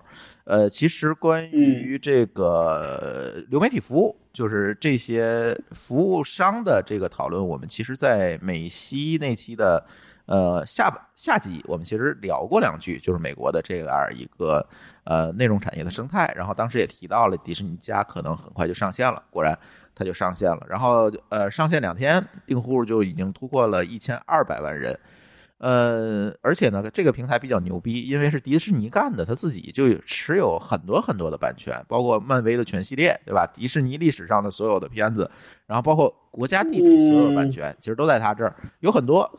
然后呢，呃，据说拥有七千五百部剧集和五五百多部电影。然后呢，只需要支付六块九毛九的月费就可以看。这六块九毛九意味着什么？其实是 Netflix 的一半半价就可以看了。哎，对这是它的优势。这个事儿嗯，我想插一句啊，嗯，应该是也是这个月吧。啊 Apple TV 加是不是也上来了？是的，那么 Apple TV 加的情况，我们好像没人听说过。呃，Apple TV 加现在它面临的一个问题就是那嗯版权的问题嘛，就是它其实嗯如果对标的话，它可以对标这个是一个呃初创版的 Netflix，对吧？它其实是一个嗯流媒体的分发平台，版权它要从别处去买，它的自制的内容毕竟是有限的。但是像迪士尼这种呢，就自己就持有了大量的版权，我直接搬上来就好了，嗯我自己干就好了，嗯对吧？其实是这样，嗯对。嗯嗯，确实不错，我还没试啊，因为我家这个嗯网应该是能用，但是我还没有试啊，回头我可以试一下。嗯但是我觉得不重要，嗯就是咱看反馈，就是看到了很多的槽点哈。最有意思的槽点，特别有意思，就是这个其实跟技术没有关系，就是呃，嗯大伙儿打开平台看，发现就是好多这个传统的这个迪士尼的这个片子，比如说《森林王子》。呃，小飞象、幻想曲、小姐，嗯这这些都是咱咱小小时候看的哈，对，这些都都是上个世纪的上个世事儿了。纪的，甚至是黑白的，对吧？都有一个嗯免责声明。这个片子下面，本节目依原始样貌呈现，其中可能包含了一些如今看来已不合时宜的内容，明白吗？就是明白因为其实，在海外也是有审查制度的，它可能有的体现在分级制度上，有的体现在一些这个潜规则上，比如说种族歧视的问题，嗯对吧？比如说这个 LGBT 的问题等等这，但是在当年是没有这些问题的。也不是说，可能那时候没有那么明显，但现在呢，就就是大家变得敏感了毕竟，嗯，对，就是就是学着写个声明免责，对吧？是一个必要的事儿了。没错儿，比如他有这个很多歧视黑人的，就是用侮辱性的这个称呼说，但是当年都没问题，嗯都能播。现在你你播个试试，那肯定是要死人的。而且还有好多那就是说，对，对还有好多少儿不宜的儿童片儿。呃，这没法说，对吧？对，因为审审查标准就是当年的他那个出品的标准跟现在它是不一样的，而且就是如果我们细究这件事情，就特别有意思，就是所有的什么格宾童话啊等等，一千零一夜啊等等这些东西，如果你去嗯。看原版的话，其实都是很暗黑的故事。这这种童这种理论上都是那时候应该都应该管那算是成人童话了吧，或者就是成人小说。对，是吧对？对，其实它并不是呃描述的这么美好。例子我就不举了，其实大家都可以去搜。嗯这个特别是格林童话，好多东西就是最后改编改编，比如说被迪士尼改编或者被其他版权方改编之后，其实它变了很多。不然的话，那个 那个东西你是太暗黑，你根本就是看不下去的。对，所以他就现在面临的这个问题，这个问题跟 Netflix 就正好相反。Netflix 愁的是什么？嗯我没有太多的版权，或者是有的版权他没有太多的包袱，对对吧？他没有太多的包袱。对，但是我这而且版权拿来我就能放，肯定不会有问题。而且那个迪士尼其实一直希望做的是一个合家欢的平台，哎，对对，就是全？家它的内容也是希望合家欢都能看，而不会搞一些这种什么血腥啊、暴力的。所以，像他买了那个福克斯之后，可能福克斯以以前做的有些内容或者这种策划呀，这个可能他就不会再继续做了。嗯嗯，对，所以现在呢，呃对于网飞 Netflix 它这个面临的问题呢，是我没有很多的版权，对吧？在版权上，它虽然做很多的自制剧，但是在版权上变成了我的短板。但是呢，迪士尼出来之后，我们发现另外一个有趣的问题，就是可能很多版权上的内容，历史上版权积累下来版权内容变成了一个包袱。当然，这个包袱是打引号的哈，对，对，这是也是我个人觉得说，他有个免有个免责声明，对吧？然后再再最多再重新分个级，嗯对吧？我觉得对于现在的这些用户来那来说，毕竟我在前面告会告诉你这个片子里边会包含什么内容，那可能就会好很多，对对吧？这个确实是嗯，对，这个确实是，所以我觉得这个也是一个挺有意思的话，不能说他这个事儿不好，但是咱只能说是一个挺有意思的话题。只有他出了因为这样一个服务，我们才能意识到，哎，有这个问题。这个里边还有个问题，是因为比如像我们那时候聊说这个怀这个怀旧的话题是一样的，没错，对？吧？嗯，你怀旧的时候会考虑里边说一些歧视性的东西吗？可能并不会，对对吧？对，咱只能咱以当当时的那个情况去怀旧嘛，对吧？我不能去评判以前发生过的事情，对对，对吧？但是这事挺有意思，还是那句话，就是挺有意思的一件事儿。只有他出来了，嗯有这么多积累的内容放上去，我才会发现，哎，对，有这样一个问题。对，当然，如果说回这个迪士尼家，当然他还是想坐拥这些内容跟这个。就是现在的头号老大，这个就是流媒体世界的头号老大 Netflix 去做嗯竞争，对吧？还是还是想干这件事，就是我有内容，这是我的绝对优势，然后我跟你版权没有这么牛的，一个技术公司，对吧？Netflix 我们可以把它看成是一个技术公司。好，我跟你的这个技术公司，我用版权去做竞争和对抗，其实干的是这样一件事情，对不对？那个现在有，现在之前那个这几个大的公司不是合资做了个葫芦吗？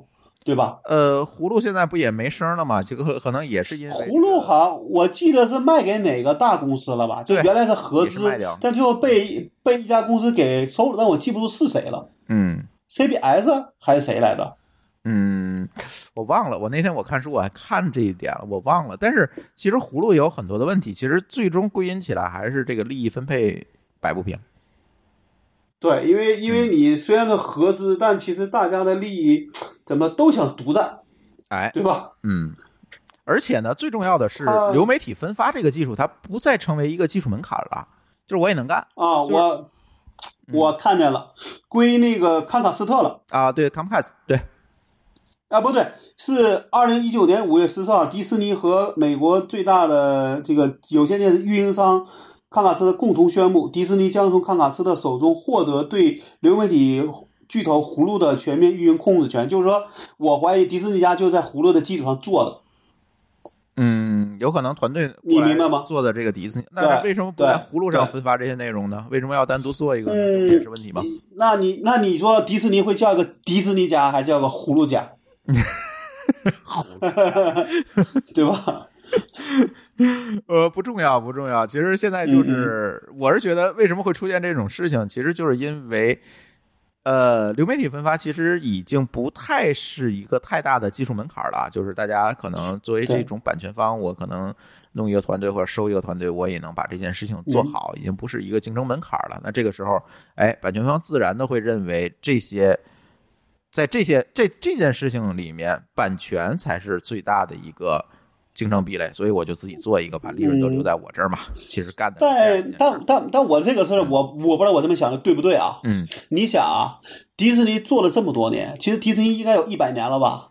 有了，它有七千五百部剧集和五百多部电影，嗯其实这些量算算大嘛？而且这还是在不断收购的结果下，对吧？嗯，对，那么我不知道网飞有多少数量，就咱不管是所谓的租赁啊，还是签约啊，还是自有啊，这种就是这种内容的聚集的规模上面有到底有多大？所以我这个就就是在想说，你反过来说，迪士尼一年它能产生多少内容？嗯，就是增量。你明你明白我的意思吗？比增，对吧？那比你比，对你比如说好，那如果网呃，如果网飞能够在增量上能够超过迪这个迪士尼，那其实理论上讲，那这个这个怎么说？我个人啊，我觉得你的看内容其实就两类，一类是看新的，对吧？嗯今年出什么，我看我看什么；还有一类就是，哎，我想怀一些旧，对吧？哎有些好的内容我会重复看。嗯对吧？对。那么那就看说你是不是能够，比如说出足够多的，并且把这个东西能够算到自己的内容之一，而不是跟人家合作。因为我当时看到当时说网飞的一个隐忧是说，它很多只有所谓的一定时时间内的权利。嗯，对对，他现在很多剧都是这个问题，比如《生活大爆炸》，就这一段时间的权利。就这个是个问题，就是如果这个权利不能完，就不能长期归属于他，那这个事儿它的成本一定会越越来越高，对吧？对你等于就就跟咱们说的，呃，如果你你你，比如说咱就像比如说这种房地产商一样，如果你自你自己有地和你这个地都得从别人那那里高价去买，甚至要不断的去买，你说谁的利润高，对对，对？但是但是我是觉得，但是这个没有任何数据依据啊。我是觉得，呃，嗯作为观众来讲，可能更多的还是关注新的内容，而不是对，每天去看怀旧剧场。呃，对，我觉得是啥，就是你真的想图新鲜感的时候，你一定是希望看新的，因为只有新的你没看过，对吧？那你肯定看。那有的时候可能你是啊，比如像无聊啊，或者想看一些你明你明知道这个东西的一个怎么说这个体验的，可能会找一些旧的来去填补一些时间，或者并不是看，而是当个背当个背景音。像我现在很多人是拿电影啊、拿歌啊当背景音放。啊，对，对吧？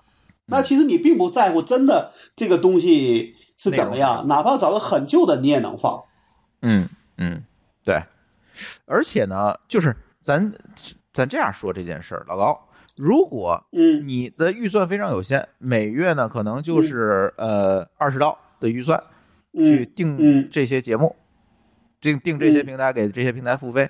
那好，嗯。一个是呃六块九毛九的迪士尼加，对吧？嗯一个呢，可嗯能现在是十，它应该是十二点九九刀吧，或者可能更贵一点儿，可能就是它多平台更贵的，但你就就算十八刀吧，一个是十八刀的嗯 Netflix，、你定哪个？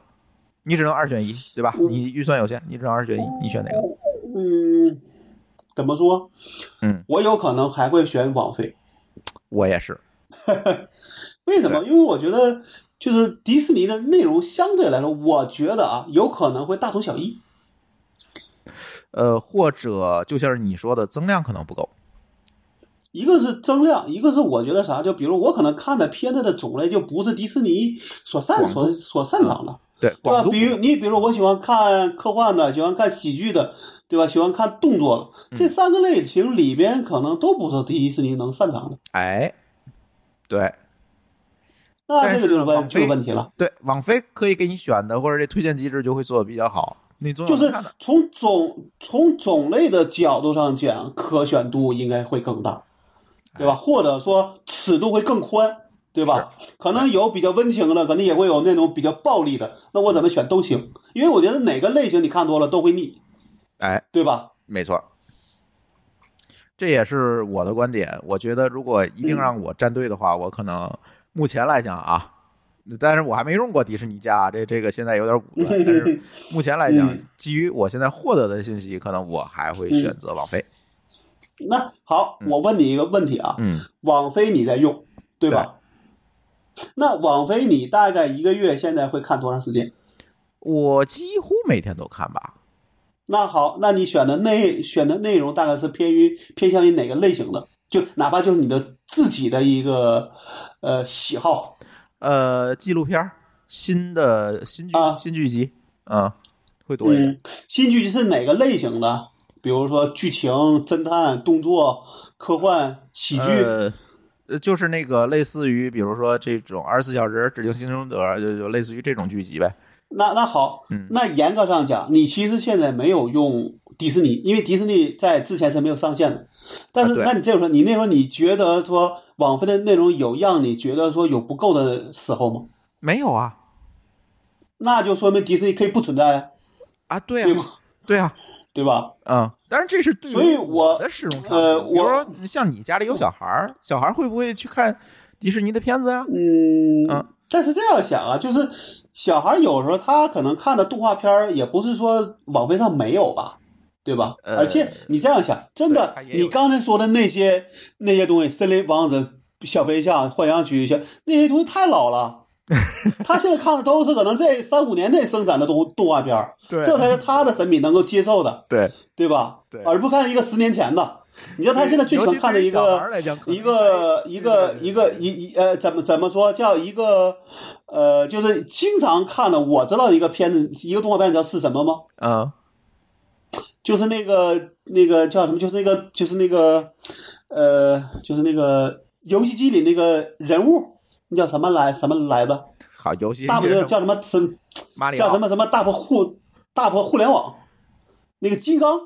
啊，金刚，你知道吧？嗯那不是去年出了个二吗？嗯他特别喜欢看那个，甚至会重复的看，嗯嗯嗯，你明白吧？就是我觉得什么，就是你这个什么年龄的人会看什么年什么年龄段的东西，但是一定这个年龄段不可能跟你这个社会脱节，哎，对？吧？对，包括小孩对吧儿也是。那好跟小，我们相我我相信说，迪士尼在七千五百部剧集或者五百多部电影里边，它从总量上是有优势的，但是符合现在这些就是我觉得愿意看这个叫什么这个这个呃流媒体平台的人的口味的有到底有在里边有多少，你明白吧？嗯对，而不是堆数，对吧？而不是堆个数量。对对，是我我也是这个观点，我也是这个观点。所以如果一定要那么那一，其实我没有必要去嗯买迪士尼吧？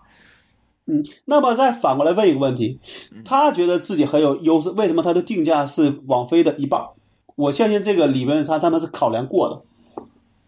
啊，我觉得呃还是目前是不是出于，但是我不知道这是一个长期定价，还是说现在是一个优惠定价，我这没看，这个不好意思。我我我个人觉得合家欢这种内容应该是一个补充，你明白什么意思吗？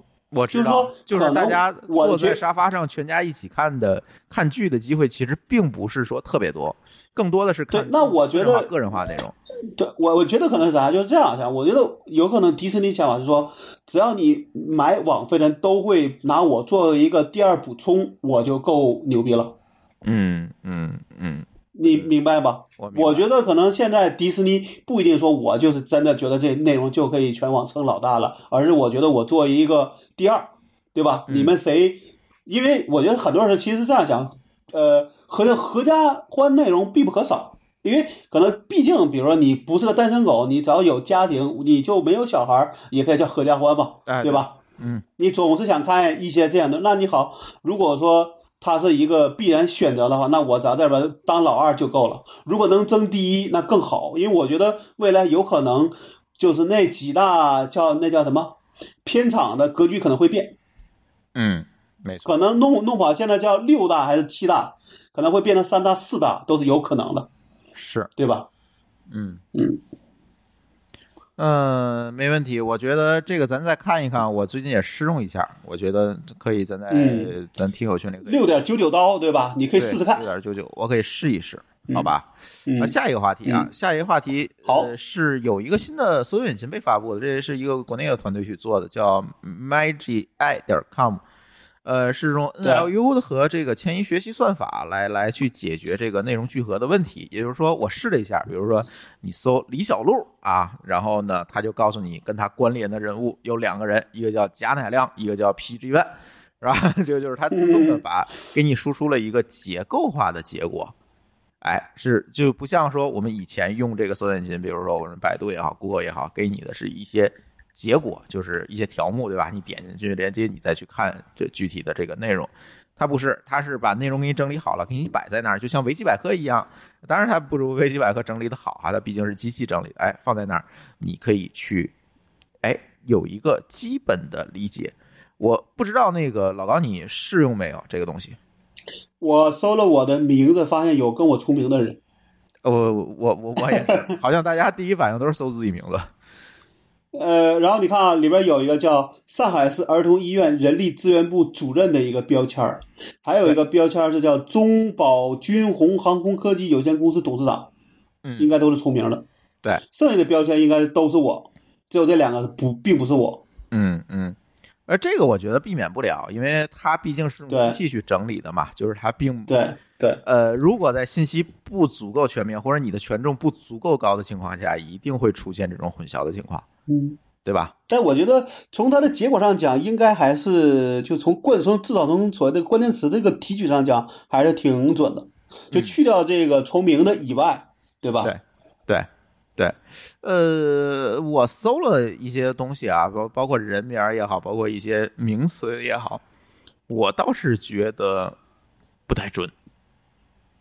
但确实是这样，我觉得它是一个，就跟刚才说的一样，就它是一个现在的主流搜索引擎的一个补充，嗯，对吧？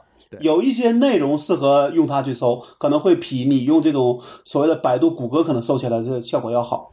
嗯，或者是包括他创始人也说到，他并不是想做一个搜索引擎，他其实是想做一个呃这种语义网络的这种实验吧，算是。嗯嗯，其实是这样，所以我试了，咱先不提这个 NLU 是什么哈，这个我觉得可以挖个坑啊，这个 NLP 啊、NLU 这些技术，就是自然语言处理啊，这些关于这些的技术，我觉得我回头请一个专家来吧，可以跟大家来再细聊，因为现在舒淇正好做这方面的事儿嘛，就就是回头请他们的教授我但我觉得说，至少他的体验，比如你搜一些，你相对来说想找一些可能，比如说相对可能比较内容比较格式化的东西，可能会比百度要好，对吧？对，但是呢，如果我也试了，过于冷门内容是查不到的。就是如果我搜一个非常冷门的内容，或者是非常新的那，个应该是应该是它的收录量还不够收录量不够。再有一个呢，我觉得也不可能完全覆盖，就是它，啊，对，因为就是网上就没有这么多信息，你就没有办法把它整理出来。嗯，嗯，但毕竟这是一个怎么说，是一个实验室的项目嘛，对对吧？能收一些主流东西就已经很好了。而且呢，这个呢也不是什么新的技术哈，这个当时在一呃零，就是咱一起去做那个 EC Shop 之前，我我去过一个公司，那个公司也是做这个事情的嘛，是北邮的一群人，嗯，跟他们一起搞的。他当时做了一个网站叫搜人网，你我不知道你知道不知道？叫搜人网，有搜一个人的名字，然后能告诉你这个人跟其他人之间的互相的关联关系。对，这个好像在百度上面好像也有类似的东西吧？对，这个东西可能大家都做了，是做的好不好的事可能不好评价。哎，对，后来就是新浪那个明星频道里面的那个明星关系的图谱，后来就是我们给他输出这个技术，他这么干的。对，明白。但是他其实也是基于这个 NLP 啊等等这这些这些技术来做的，其实早就有。但是呢，它可能这次呢用了一些更先进的技术啊，毕竟这个算法啊和这个机器的这个运算力提高了，算力提高了，所以所以做了更多的事情。但是这个呢，我觉得大家可以关注，但是我觉得可能短期之内还没有办法取代，就是传统意义上的搜索引擎。我觉得一方面是取代不了，因为可能现在怎么说，就是就搜索引擎其实本身的门槛已经很高了。对吧？不是说你做一个小创新就就能够拿来颠覆现有的搜索引擎的。对，因为别人也也可以学习，也可以也可以照搬嘛，对吧？所以我现在觉得，如果百度把这个技术拿走，补在它的搜索引擎里，这个反而是可能有意思。嗯。是吧？嗯，对，但是我没有特别看啊，就是说他想做的东西到底想体验提供什么样一个体验，我没有特别看，我只是上来说，哎，大家说有这么个东西，晒了一下，我就上去搜个自己名字，其实就没有再去搜过别的东西了。啊，对我搜了的时候，反正包括今天我准备这个提纲的时候，我也搜搜，我感觉可能还是，哎，没有，就就还是个玩具吧，就是，但是是一个很好的尝试啊，这这也不可否认，很好的尝试，大家也可以去试一试，回头我把这个网址放在 show note 里。嗯，好，下一个话题啊，下一个话题其实是今天呃刚看到的一个消息，我觉得这这也挺有意思的。GitHub 启动了代码永久保存计划，说要把你的代码保存至少一千年。呃，说在北极是吧？呃，嗯，对，北极圈里有一个废弃的煤矿，然后他把这个煤矿买下来，然后把你的这个代码转成一个胶片的格式。就是以这个二进制，它是以 QR 码的形式，就是咱扫那二维码，尽可能容量更大哈。然后录到这个胶片上，这个胶胶片呢有专门的技术，它能够在那个环境下保存至少一千年。嗯，哎，然后他把这个，他嗯嗯，你说没没事没事嗯，我我在我我在我在我我在琢磨着这个东西到底他想干嘛，意义是啥？看了他官网，他提到的就是一个所谓的人类火种计划。是吧？就是万一某一天这个啊，人类文明灭绝了，谁能够重启这件事儿？那可能要靠这些烂代码。我觉得我我现在都不敢这那个这叫什么？赋予了我这么重大一使命，我已经不敢在 GitHub 上传代码。就是说，你的你写了一个 bug，可以保留一保存一千年，让一千年之后的人会笑话你，对吗？这件事儿太可怕了。对，然后呢，这个，所以今天网络上有很多梗啊，就是说我这个烂代码一千年以后还能被看到，还有还有人说这没有意义啊，我写代码一个礼拜之后，连我自己都看不懂了，你保留一千年有什么用？我个人觉得，可能他说这就是个火种计划，就跟咱们就是说总你总会看到有人说做这个类似这种时空胶囊是一样的。对对对。就是这种，嗯，因为距离他那个他租的那个煤矿呃一英里远的地方，还有一个特别著名的项目，就叫人类种子计划。这个咱应该我们很多听友都知道，他把世界上所有农作物的种子都保保保留了一个副本，当然不是一个种子啊，就是一组副本，然后放在那个库里，就是担心发生大规模的这这种自然灾害的时候，没有种子可用了怎么办？那那个是最后的一个存储地，他他也也是做的这样一件事情。我个人觉得他这东西是不是就是跟那个种子计划学的？只是我觉得这个保存代码这事儿有点儿怎么说，有点没学对地儿。就是技能数点歪了是吧？你还不如在里面放一台对对对对 ThinkPad 动起来一台。对对对对，你你你说你这样说，你保留把每个型号的电脑都放一台放进去，对吧？保证说到时候真的大家那时候好像说这个第三次世界大战，大家只剩下扔石头这个技能的时候，至少大家还有电脑用，对吧？对我我我是觉得这件事情可能还是以商业推广的目的为主吧，就也不是商业推广，可能也可能可能跟推广意义不大，可能这就是一个拍脑袋的一个想法，觉得这个东西有意义，对吧？就这么做了，可能无关于钱，也无关于什么什么什么什么实际利益的事儿。哎也花不了多少钱嘛，对吧？对对，其实可能他的对于他说这个东西，如果他公司挣钱，可能这事儿对他说这个成本可能就就是几个成员的钱。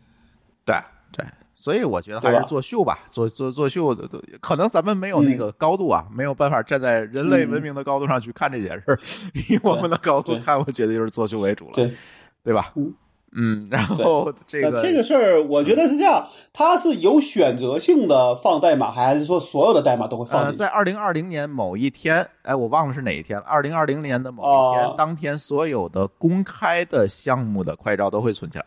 就是他会做个做在那天打个快照是吧？哎，对。所以我考虑是不是他是公开的 源代码我删对。，那你我们是上面就有公开的项目，所以我们不用担心，对，然后你明白了吧？那个库到二到那个一天以后，你那库就就就没用了，你知道吗？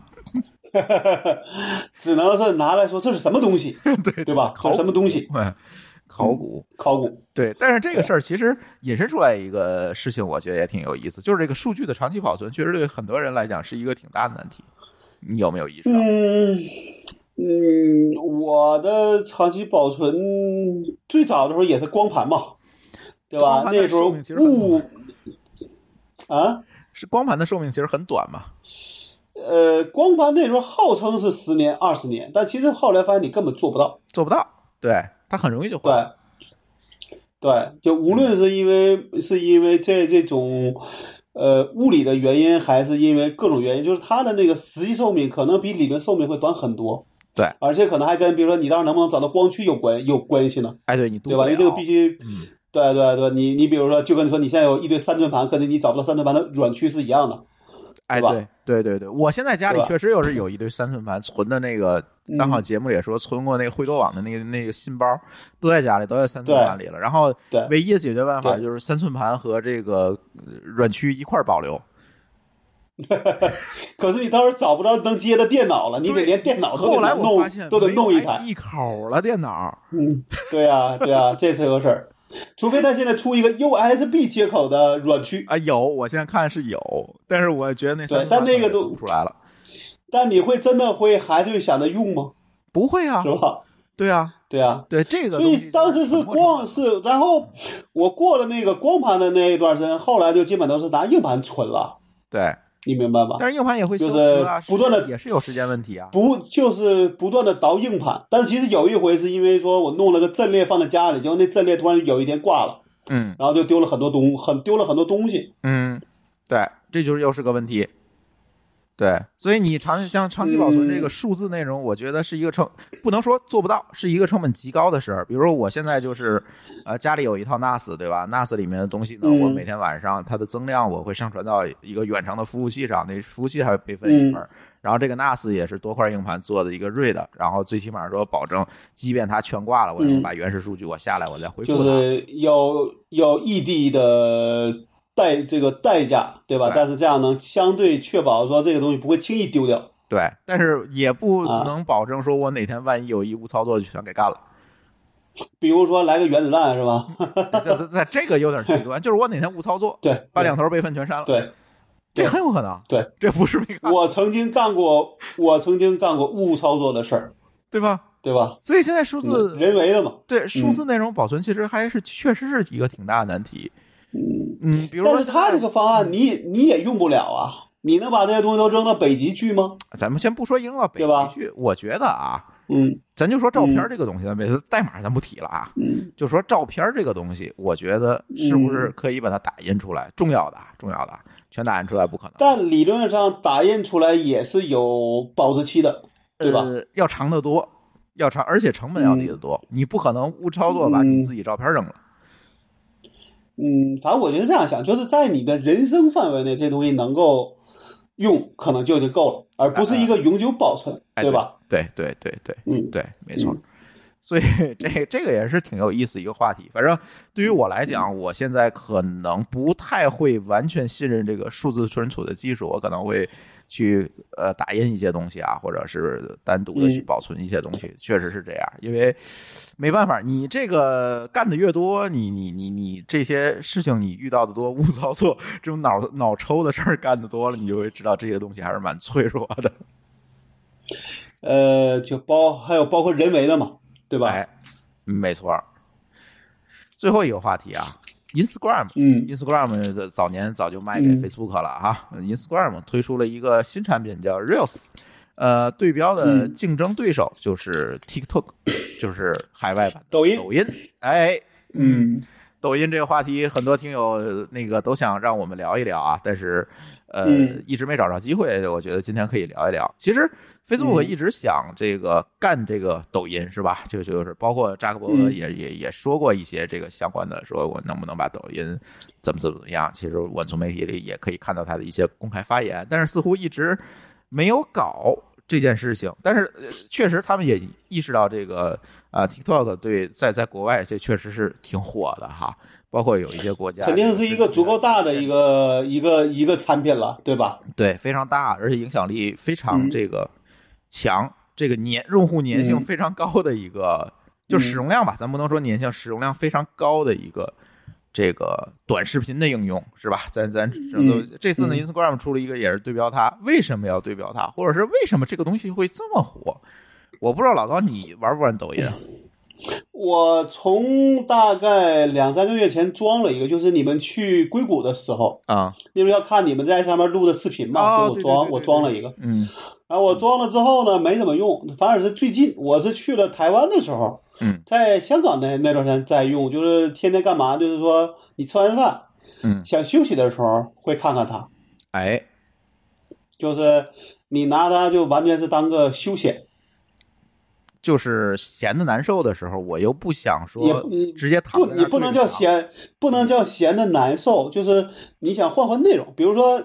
咱一咱一天下来，你不能总看 IT 新闻吧，没错，对吧？嗯对吧？你总不能在那总看小说，总看这些相关的，你想换个内容，比如说那些都是文字的，对吧？嗯那我看看视频的，对吧？长视频呢，可能又没有耐，又没有耐心，那一个能够让你觉得有意思的视频，可能就成为了一个好的选择。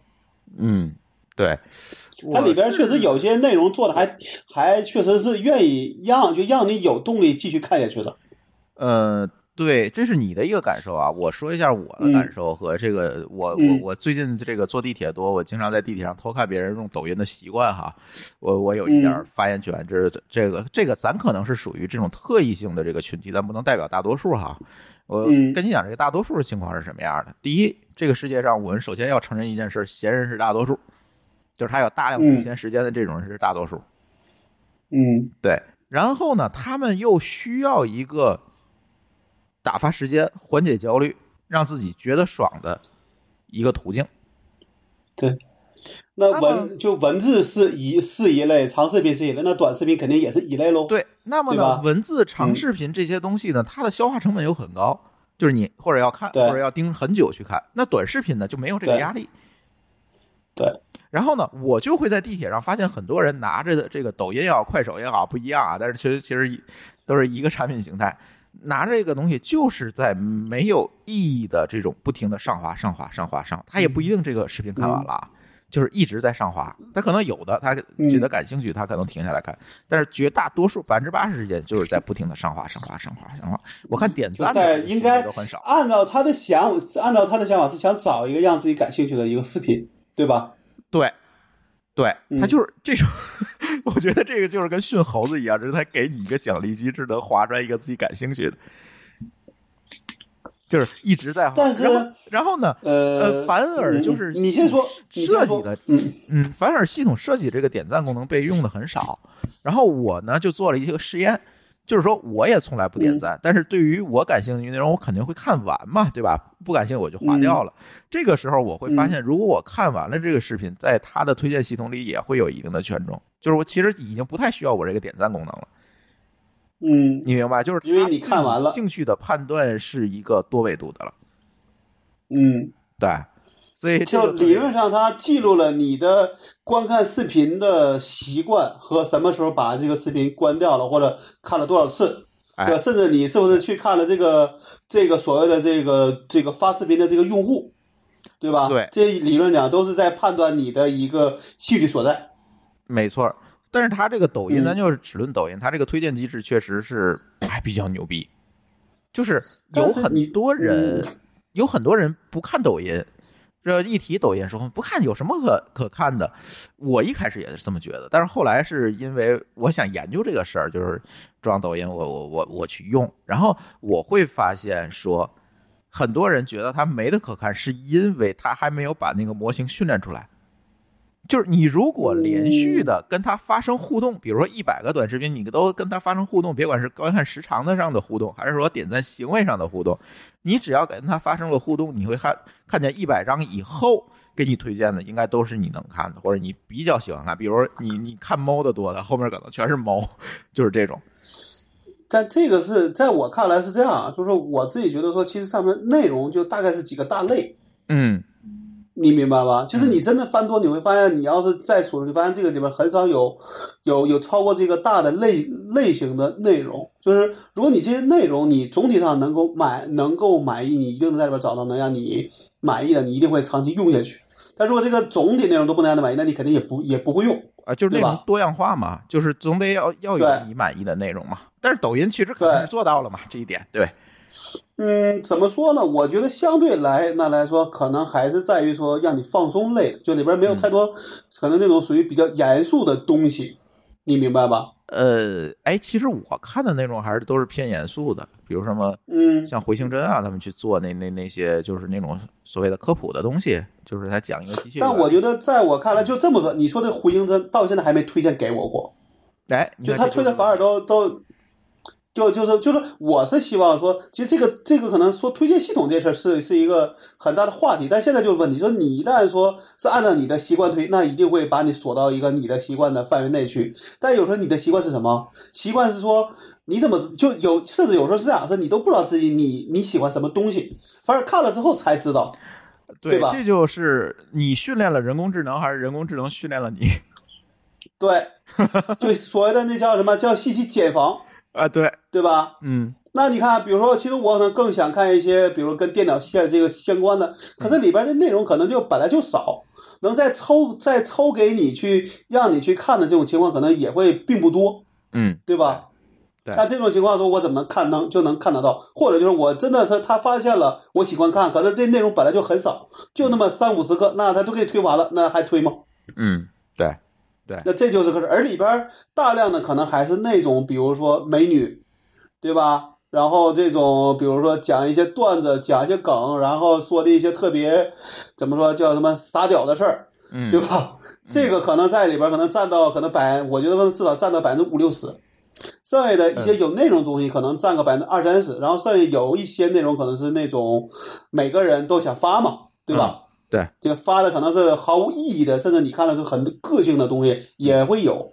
但这个里边呢，就是可能有些内容的火，只是因为这个东西 可能有一小撮人把东西引爆了，就会变成这个内容会推给所有用户去看。呃、抖音的推荐机制是这样，就是我也有一些了解啊，嗯、但是不一定是正确，嗯、因为这不是说它官方确实是实锤的事儿。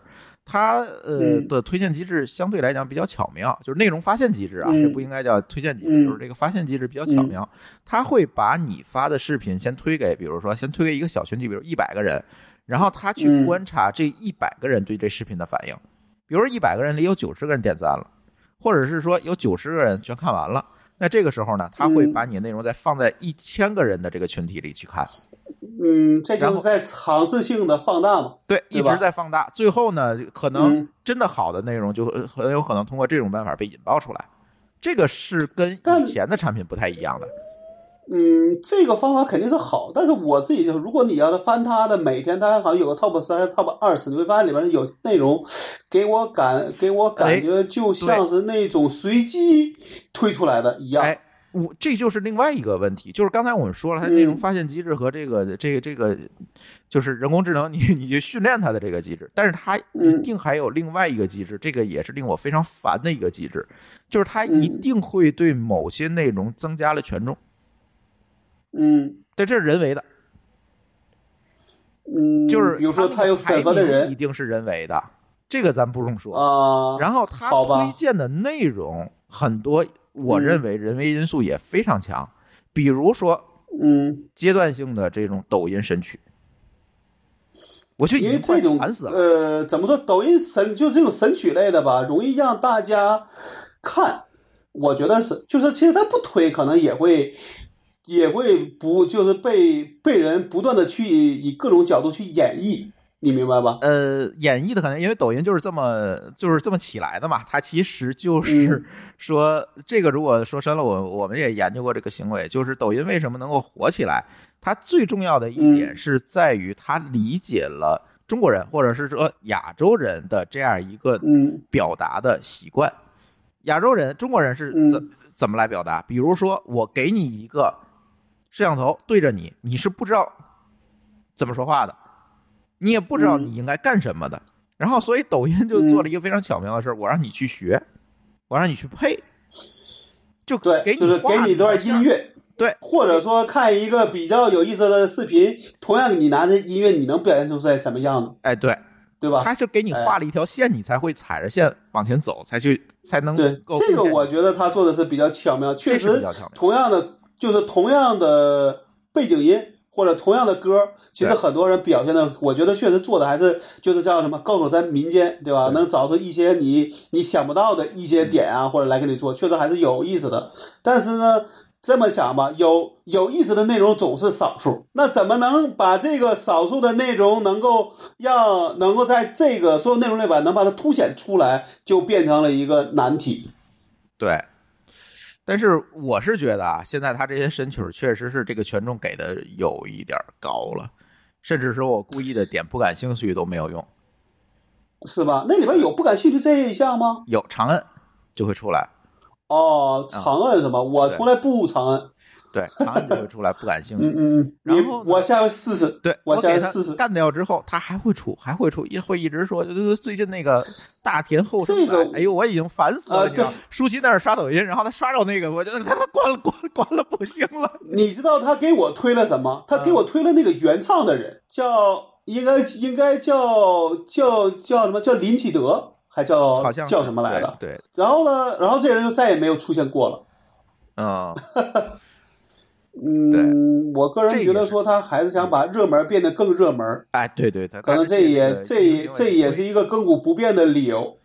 对对对，所以抖音这个东西挺有意思。其实收回来，它解决的还是一个闲人的需求。闲，我我是感觉杀应该叫大部分的情况是杀时间。啊，对对，杀时间，对吧？就是跟训练猴子一样，你捅那个棍儿，它可能有一定的几率掉下来一个花生，你就会一直的捅，你知道吗？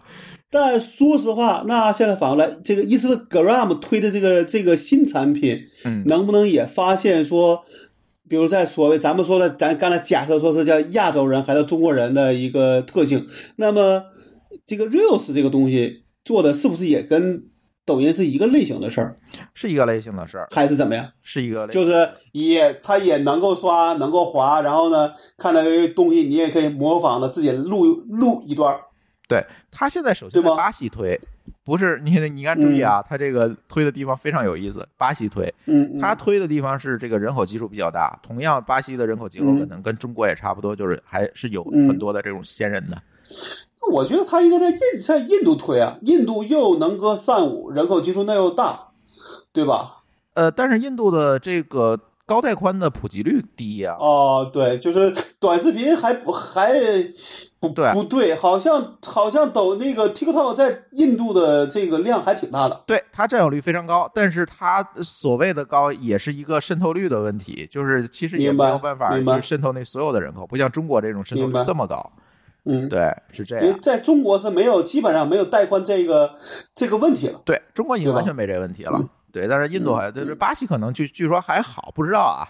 所以我而且呃还有一个特别有意思的情况，就是抖音不是分海外版嘛？海外版跟国内版账号其实是不不互通的，就是 TikTok 跟这个、嗯，呃抖音其实是两个账号体系，但是产品是一个产品。就就是产品，呃，叫产品内容一样，但是是内容是并不互通，账号也不互通。对你想想看，你得装俩应用，对吧？对，对，或者对回我回头装一个看看什么样。我装了，我装了，然后呢，我发现一个特别你的体验是什么？区别，就是中国人的那个表达习惯，就是我们刚才说，你给他画条线儿，他他他他他去模仿，嗯在嗯海外的这个这个内容贡献者那儿好像不太适用，海外的那些他们更，愿意原更愿意原创吗？没错。他的表达能力，他的这个表现能力就比咱中国人更外放一些，就是跟这，我觉得这个就是跟文化习惯有关系，就是东亚习惯。你看，创怎么说嗯叫创造力也更强。呃，对吧？咱不能说、嗯这个那个欧洲人、北美人创造力就更强，但是他确实他是有不同的这个内容表达的习惯的。嗯，对，嗯你看中国、日本这些，就是包括 TikTok 日本日本的区域，你如果去看，跟那个美国就完全不一样。嗯，行，我也去装个 Reels 看一眼不就行了吗？对对对吧对对然后你可能会 会看不懂，那主要推巴西，不知道他们说的是什么，我估计。嗯，嗯，没没事，它里边儿我当然这个咱得装了可能才知道，它里边儿这种我觉得应该也是这种所谓的歌舞唱跳，对吧？就搞就是说搞个段子我就从总体上讲，应该这种东西才能让你能够放能够放怎么说能够放松，哎，对吧？对对，你不能在里边一就一脸严肃的播新闻。虽然抖音里边也有央视，也有这个所谓的这个官媒，嗯但它相对找的是一些比对不是是找这些比较轻松的一些方案。啊，对对对对。就没有那么严肃的播新闻类的一个事儿，可能也会做一些怎么说，比如说配音啊，能让你看的能够怎么说，在一个放松的这个角度来去接受它的内它的内容，对吧？对对对，嗯，行，那我们今天这期论断论了炖了两个小时哈，时间有点长，也正好好这个，嗯反正我们周四没有更哈，周日我们就更这期乱炖。周日一样他们有空听两个小时，哎，对对对吧？对，行嗯，那我们节目最后以一段抖音神曲来结束啊，我们下期节目再见，拜拜。好，再见。